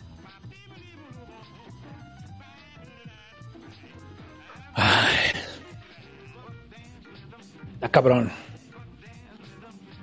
Es que ahí empezó el desmadre. Ajá.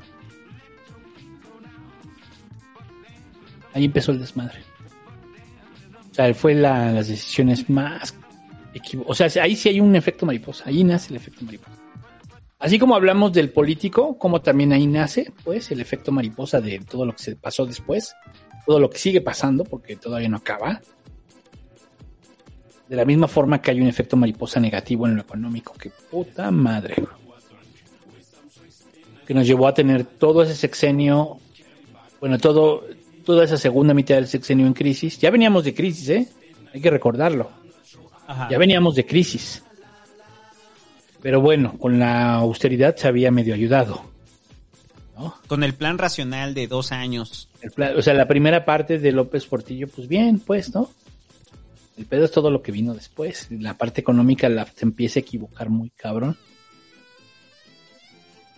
En su cabeza no cabía el hecho de que no fuera Quetzalcóatl. Sí. bueno, en fin. y. Y se equivoca, y se equivoca, y se equivoca, y se equivoca, y se equivoca, y se equivoca.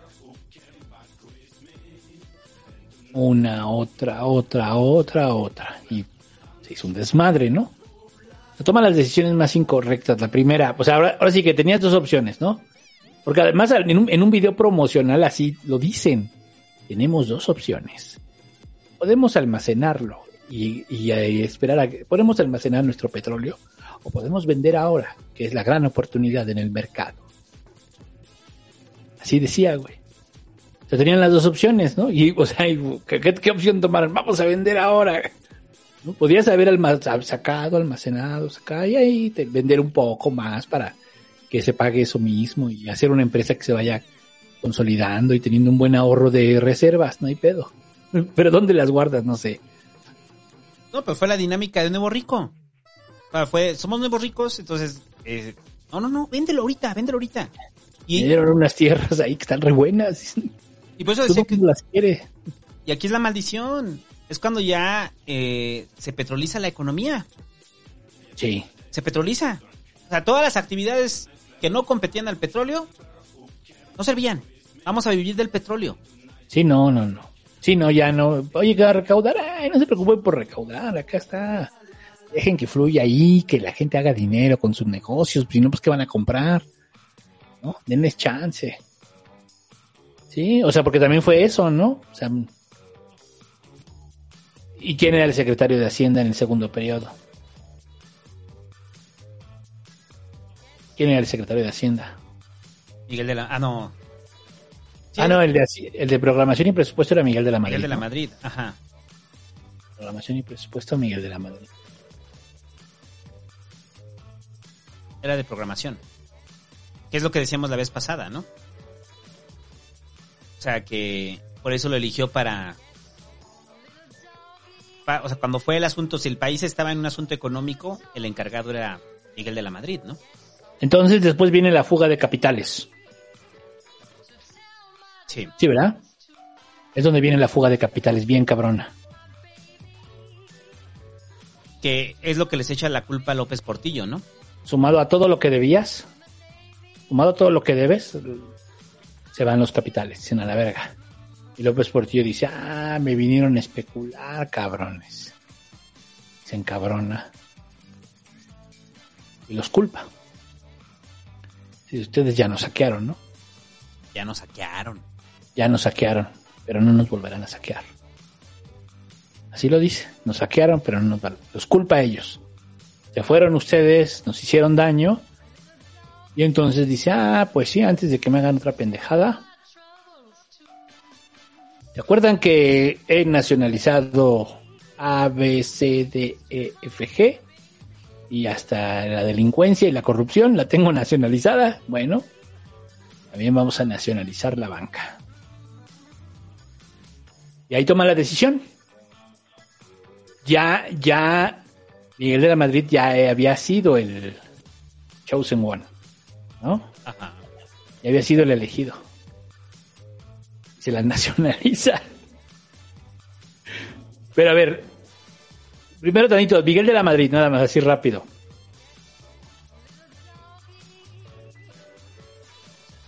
Anécdota que dicen que Miguel de la Madrid iba con un psicólogo. Y entonces pues, le fueron con el chisme a, a López Portillo y le dijeron, oye, ¿sabías? Pero para chingarlo, ¿no? O sea, para madrear a Miguel de la Madrid, pues. Dicen, oye, ¿sabías que va con un psicólogo? No, no lo sabía. no, no lo sabía. Espérame, te perdí, búho. Ah, espérame, que se me trabó el búho ahí, muchachos. Eh, ah, ah, se quedó trabado ahí y estaba en lo bueno de la anécdota. Espérenme, déjenlo. Pausa en lo que lo vuelvo a conectar. Eh, pausa.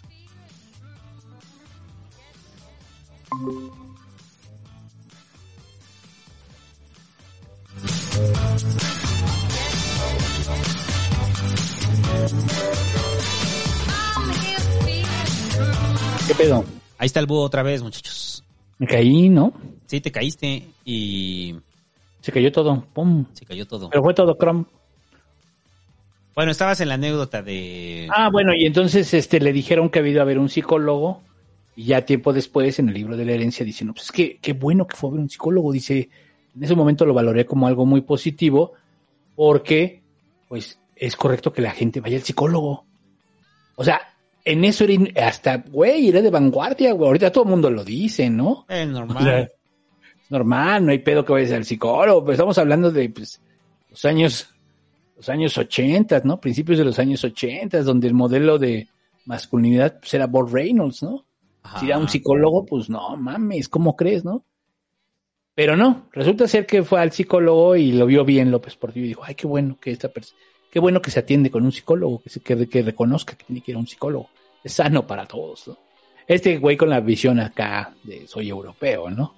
O, bueno, soy medio europeo. Eh, Soy español. Sí, yo soy, yo soy español, o sea, pues, Yo soy Quetzalcóatl. y además soy Quetzalcóatl, entonces todo se mezcla. Pero bueno. ¿Qué más? Y, y ya para terminar, pues López Portillo ya está el desmadre en el país. Se va a su último informe de gobierno, que será el más recordado de todos. Aquel informe de gobierno donde López Portillo eh, pega en, en el púlpito y, y dice que esa que les ha fallado, ¿no? Les ha fallado a los desprotegidos, a los desvalidos. Y dice que es una culpa que tengo dentro de mí. Y le pega al escritorio y llora y se seca la lágrima. Busca el video, ahí está en YouTube. Búsquelo. Llora. Llora otra vez López Portillo. Eh, ahora con la carga enorme de no haberle cumplido a los desvalidos y a los desprotegidos. No solamente no haberles cumplido, sino haberlos hundido en la mierda, güey. Porque para ese entonces ya estábamos profundamente hundidos en la mierda, ¿no? Eh, ese último informe será recordado, sea, de una forma triste, por los. por también la otra frase que acuña López Portillo, en la cual dice que él es responsable del timón, pero no de la tormenta. Así lo dice. O sea, pues es que era un, un actor, era muy histriónico el cabrón, ¿no? Bueno, nos faltó decir la de defender el peso como un perro, ¿no? Cuando se dé esa primer devaluación. Entonces, esta de soy responsable del, del timón, pero no de la tormenta. Dices, güey, tú produjiste la tormenta, güey. Eres responsable de las dos, estúpido, de la tormenta y del timón. No, y luego el pedo de la nacionalización de la banca, no mames. O sea, si los mercados ya se habían ido, se acabaron de ir, güey. Así, güey. Llegaste y encontraste así, ¿no? La pura basura, güey. Como llegas a un lugar que ya desalojaron, la pura basura, güey. Sí. Así estaba, así se quedó el pedo. Y fue una mamada lo de la, la nacionalización que sí le hace a Miguel de la Madrid, porque no le avisa. Sí, no le avisa. No le avisa, fum, la fecha. Miguel de la Madrid yo creo que ya era, este, Ya, Ya ya era candidato. ya era- no, ya era presidente electo. presidente electo, ¿ah? Ya era presidente. Y no le avisa de la nacionalización. O sea, lo hace más como un despecho López Portillo, ¿no? La nacionalización. O sea, para chingárselos. Porque él- lo que él creía, ¿no? ¿Quién define a Miguel de la Madrid desde tu punto de vista? ¿Él o el FMI? O que- más bien, o él, propo- él le propone al FMI. Yo digo que él le propone al FMI y ven el perfil de Miguel de la Madrid y dicen, ah, tecnócrata. Pues lo que te decía, o sea, ya había hecho la valoración él y sabía que si la situación se ponía, si era en lo económico, iba Miguel de la Madrid. Pues sí. Y el FMI lo palomea, ¿no? Pues el FMI le tenemos que pagar. Reagan, Reagan fue nuestro aval. Ah, que ya nos faltó ese rollo, ¿no? O sea, el pedo de, o sea, cuando fue la revolución sandinista, a López Portillo lo invitan a Nicaragua. O sea, a, dar el speech. O sea, después de que cae el régimen de Somoza. O sea, había una cercanía y una simpatía enorme de López Portillo sobre los sandinistas. Después de que Reagan llega y les dé la cartilla a López Portillo, pues es cuando eh, la relación se enfría, ¿no? Con los sandinistas. También con Castro. Pues es que ya eres la perra de Reagan, güey. O sea, perdón, con esas palabras eres la perra de Reagan. Y lo que te diga Reagan lo vas a hacer. Porque te está salvando el pellejo frente al Fondo Monetario Internacional. Y toda la política de Reagan de intervencionismo en, en- y, y en las dictaduras latinoamericanas, por eso México, pues, no interviene. Reagan está ahí. O sea, Reagan nos pone el zapato en el cuello, ¿no? Y sabemos, o sea, pues, sabemos la magnitud de lo que fue Ronald Reagan, ¿no? Claro. Sí, pues sí, dentro de todo este esquema del, del neoliberalismo, pues, ¿no? Ajá. En esa e- misma época, ¿no? Con Margaret Thatcher, con, con Pinochet. Bueno, Pinochet fue unos años antes. Pero sí, con Margaret Thatcher, con, con Reagan. La ultraderecha en ese momento en el power. Y te decía como económicamente, pues, por dónde. Y entonces, pues sí, se empieza a plantear y pues ya el siguiente sexenio, como ya lo contamos, pues vino el GAP y esas cosas, ¿no? Y ahí, hubo un cambio de modelo ya. Pero vamos a seguir dependiendo del petróleo porque pues ya, ya estamos en eso. Ya hemos invertido un montón, ya no nos podemos echar para atrás, ¿no? ya echamos a andar esta madre, pues ya que deje dinero. Lo cual sí dejó después bien, ha dejado bien. Pero en ese momento fue muy difícil, Y, una muy mala decisión. y la- el establecimiento de una economía dependiente absolutamente del petróleo. Ese es el otro Sí. legado López Portillo, ¿no? O sea, una economía dependiente en lo absoluto del petróleo. Pues sí, Y del petróleo que le tenemos que vender a Estados Unidos. O sea, ahí el cabrón, el ganón es Reagan. O sea, por eso es como Scarpa, ¿no? O sea, después de cuando se madre Jimmy Carter, llega Reagan ¿Tienes el dato de en cuánto termina el dólar en ese sexenio? en 48. Así termina, 48 varos. 48. De 12.50 a 48.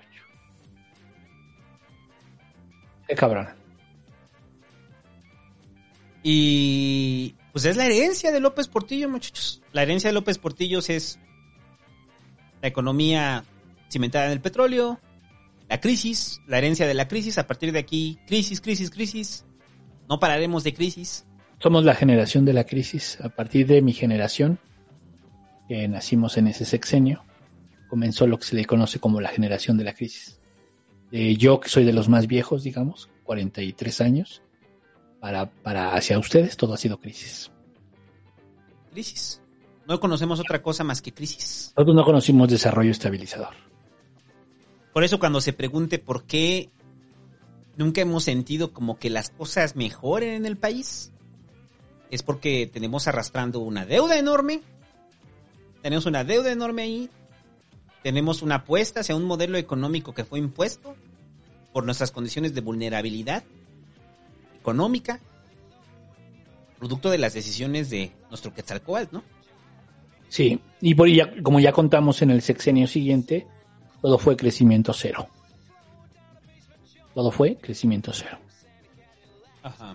No hubo crecimiento. Entonces, eh, ¿qué ayudó eso a acelerar el neoliberalismo? ¿no? ¿Eso fue lo que ayudó? O sea, se, se dieron las condiciones para decir, ven, teníamos razón. Pero entonces no era de que aplicaras una política de estado de bienestar en el caso de López Portillo, ¿no? Porque todavía con, con Echeverría se sentía todavía más la política de estado de bienestar. No, con López Ya Portillo no había nada. Con López Portillo ya fue la locura en todos los aspectos, ¿no? Fue la locura, fue muy cabrón. El autoculto de la personalidad, muy cabrón, ¿no? O sea, el, el sentirse tan especial, tan... sí, la vida te había dado todo, pero... Yo soy Dios, ¿no? Cabrón. Cabrón. Y, Y bueno, ¿qué pasó después con él, con ese con ese viejito? después se fue a la vida bohemia porque pues obviamente tenía mucho dinero. A pesar de haber eh, eh, sido presidente de México, pues se le olvidó como en el lobo de Wall Street, ¿no? Iba muy mal, pero recordó que era rico. Pues como recordó que era rico, eh, eh, lo que se cuenta es que no podía andar en las calles porque la gente le ladraba. O sea, si lo veían en la calle, le hacían por el pedo de defender el peso como perro, ¿no? Y yo creo que de López Portillo se vuelve el primer gran presidente repudiado en absoluto, ¿no? O sea, es... El primer gran villano. Ajá, o sea, es muy complicado encontrar a alguien de esa generación, incluyendo nuestros padres, que, recono- que le reconozcan algo a López Portillo, ¿no? O sea, La reforma política.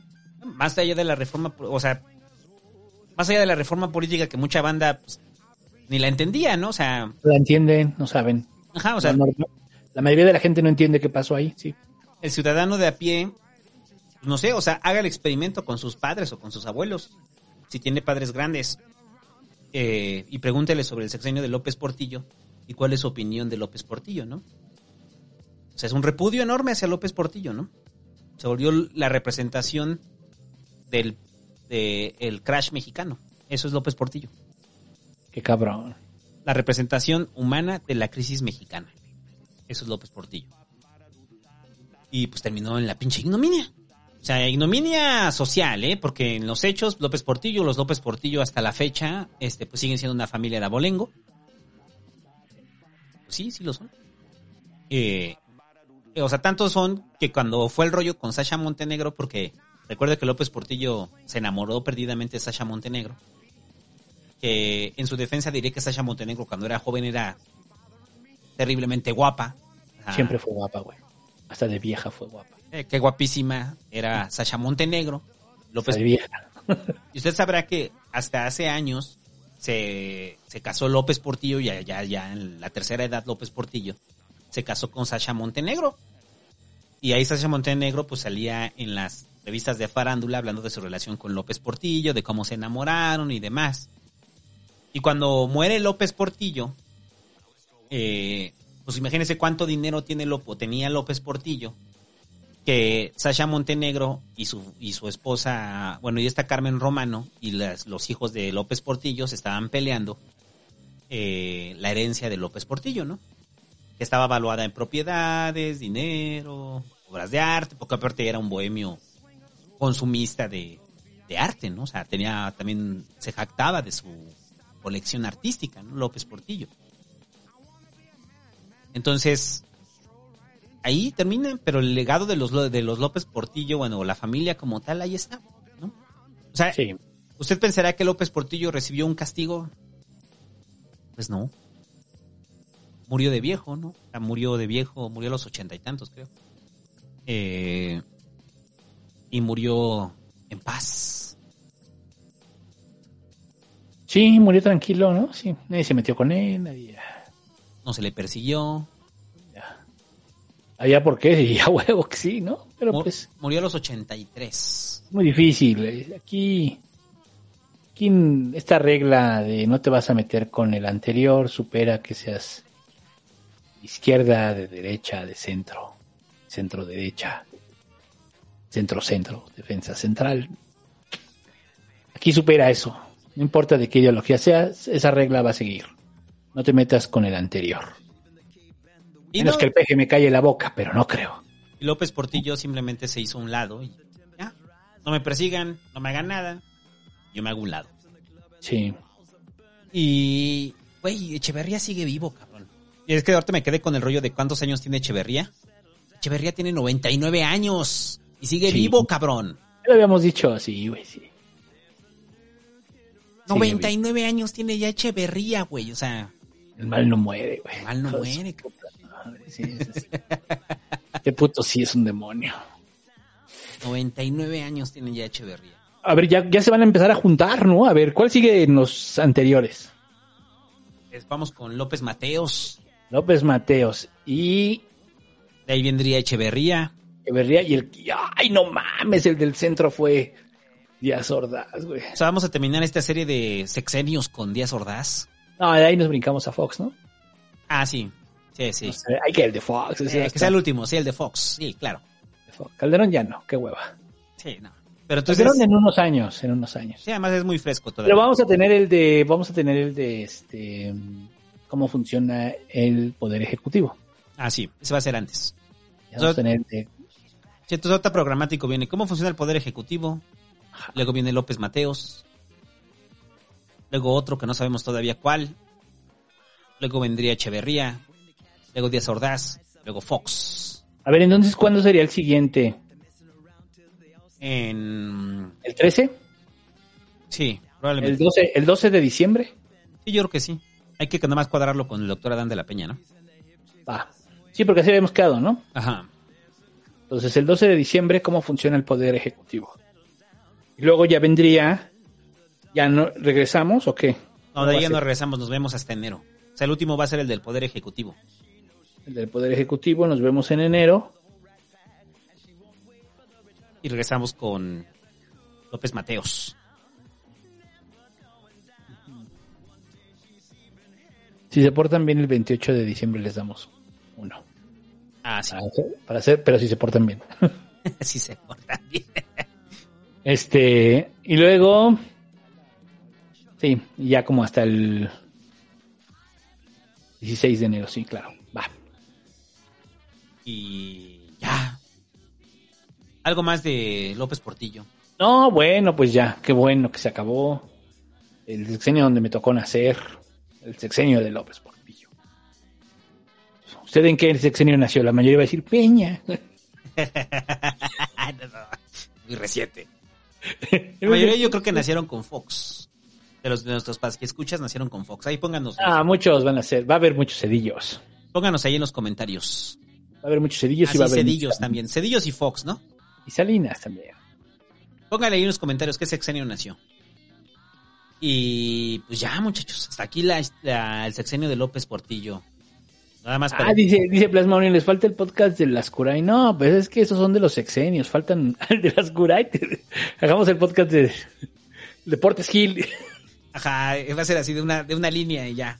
Gracias, No, pero el, de, el- el de las Curain es el de, no, el de las Curain es el que se, Las Curain es el de... el que renuncia, el que este, renuncia a Huerta. Sí. Sí, hay que hacerlo. El Ya. 28 de diciembre vamos a hacerlo. El podcast de las Curain. Va. Mira, ve, dice el plasmano. Lo vamos a liberar para que no sea solo Patreon. Va a ser un pasquita pago de el podcast de las Curain.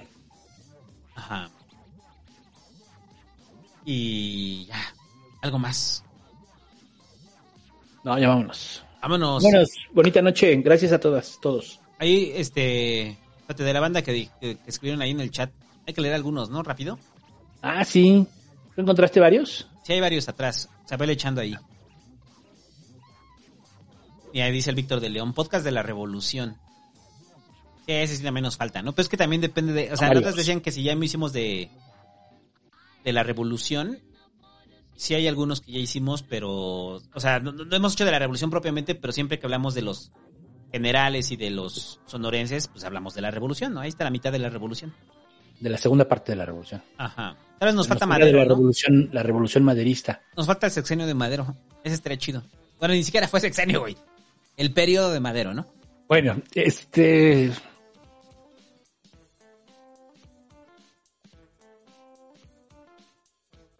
Dice Julián Benítez Domínguez, López Portillo es como Osimandías, el de los Watchmen con Alejandro Magno con Quetzalcoatl.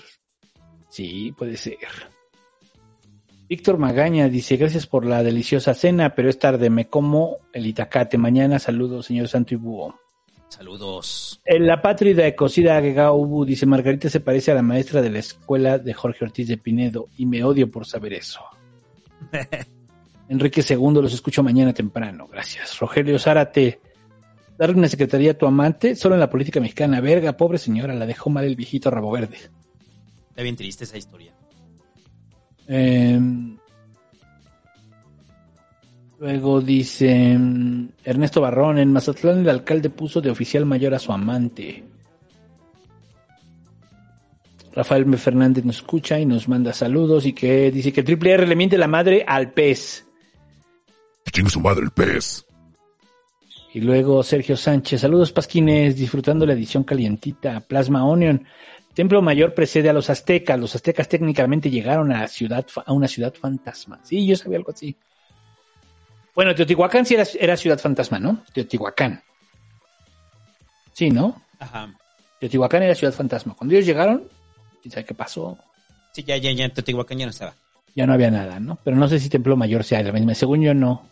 Braulio Pérez dice, el sexenio de López Portillo suena como si Lázaro Cárdenas digi evolucionara en una combinación Hablo y Peña. Tiene un poco de todo.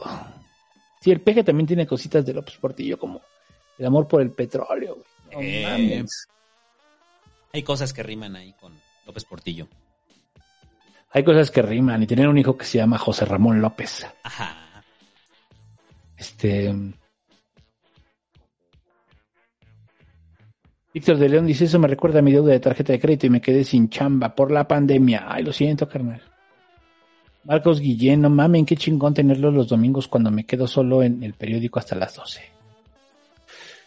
Luego dice: Me brinco algunos, ¿va?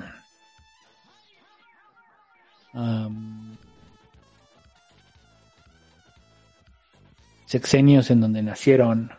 Dice Plasma Union que en el del PG, no mames. Este. eh, Marcos Guillén Cedillo, Plasma Union Salinas, eh, Javier Rosas Salinas, dice podcast de la Revolución, pues ya lo dijimos. Eh, y Víctor de León dice que nació en el de Miguel de la Madrid. Igual que tú, ¿no? Tú naciste en el de la Madrid, ¿no? Sí, yo soy de la Madrid. Y el, y el doctor Adán también es del- de la Madrid, ¿verdad? Ajá. Sí. Luego dice Braulio, podcast, pero por cada parte de la revolución es un pedote como para hacerlo todo junto. Sí, pues sería muy chido, güey. O sea, que después de esto, vayamos a la revolución, güey, así. Sí, pero sería por periodos. Y le vamos metiendo también temáticos, como ha sido hasta el momento. Ah, falta el de Felipe Ángeles, ¿no? Ese, güey. Va a ser chido. Es el de Felipe Ángeles. Es que falta el de Obregón, ¿no? Eh, porque el de Sonorenses fue contado, pero falta el de Obregón, Obregón. Porque fue Obregón hasta... O sea, falta toda la parte militar de Obregón. O sea, el Obregón caudillo, ¿no? No el Obregón presidente. Ajá. Luego dice, y pues también de Villa podría ser. No, sí, un chingo, güey. Luego. Javier Rosa, saludos. Y ya, David Efie dice, nací Miguel de la Madrid. Eh, que hagamos uno de Benito Juárez. eh, a Karin, yo que no le den podcast a los de pobreza. Por cierto, un específico de calles y otro de Obregón. Sí, pues sí podría ser. Eh, pues es que hay muchos. Hay que pensar bien cómo le vamos a entrar. Sí. No, yo digo que no le entremos por caudillo, sino por otro, más bien de otra forma. Eh, Pero bueno, Y ya. Vámonos, muchachos. Este estuvo largo, pero lo ameritaba. Ya. Que López Portillo se revuelque en su tumba y no sea como que Tzalcoaldi, no regrese, güey. O sea, no esperamos que vuelva en algún día. sí, no. O sea, no, no, no, no, no. Porque, porque en ese momento, a partir de que López Portillo se va, nace, llega el neoliberalismo a México, Exactamente. con Miguel de la Madrid. Y el FMI empieza a decirte cómo debe ser tu política económica. Y tú le tienes que hacer caso, porque es el que te presta. Ajá. Si no, Y, pues, ¿quién te va a prestar? y dijimos que era. Ya se me fue la canción, güey. Ay, perdón. Eye of the Tiger. Ah, Era sí, Eye of the Eye of the Tiger, sí es cierto. Perdóname, güey, se me fue el pedo. Este, y así, así es como suena, muchachos. 1982 ya, con la economía de la verga. Pero no se preocupen, vendrían los neoliberales a salvarnos. ¿A salvarnos? ¿A salvarles? Era pregunta, no afirmación. ya con 1982 entrando al ritmo de El Ojo del Tigre y Miguel de la Madrid, preparándose muchachos, a darnos lecciones, lecciones de cómo afrontar la crisis económica, cómo le vamos a hacer para salir adelante como país. Eso es lo que viene Miguel de la Madrid.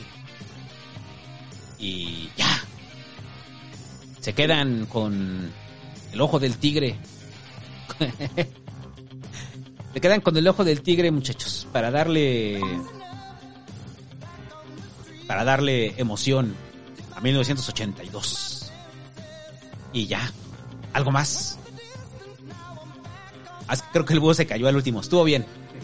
Voy a la voz del búho para despedir. No, no, no, ya vámonos. y ya, muchachos. Dios. Nos vemos al siguiente pasquín tapado. Dios.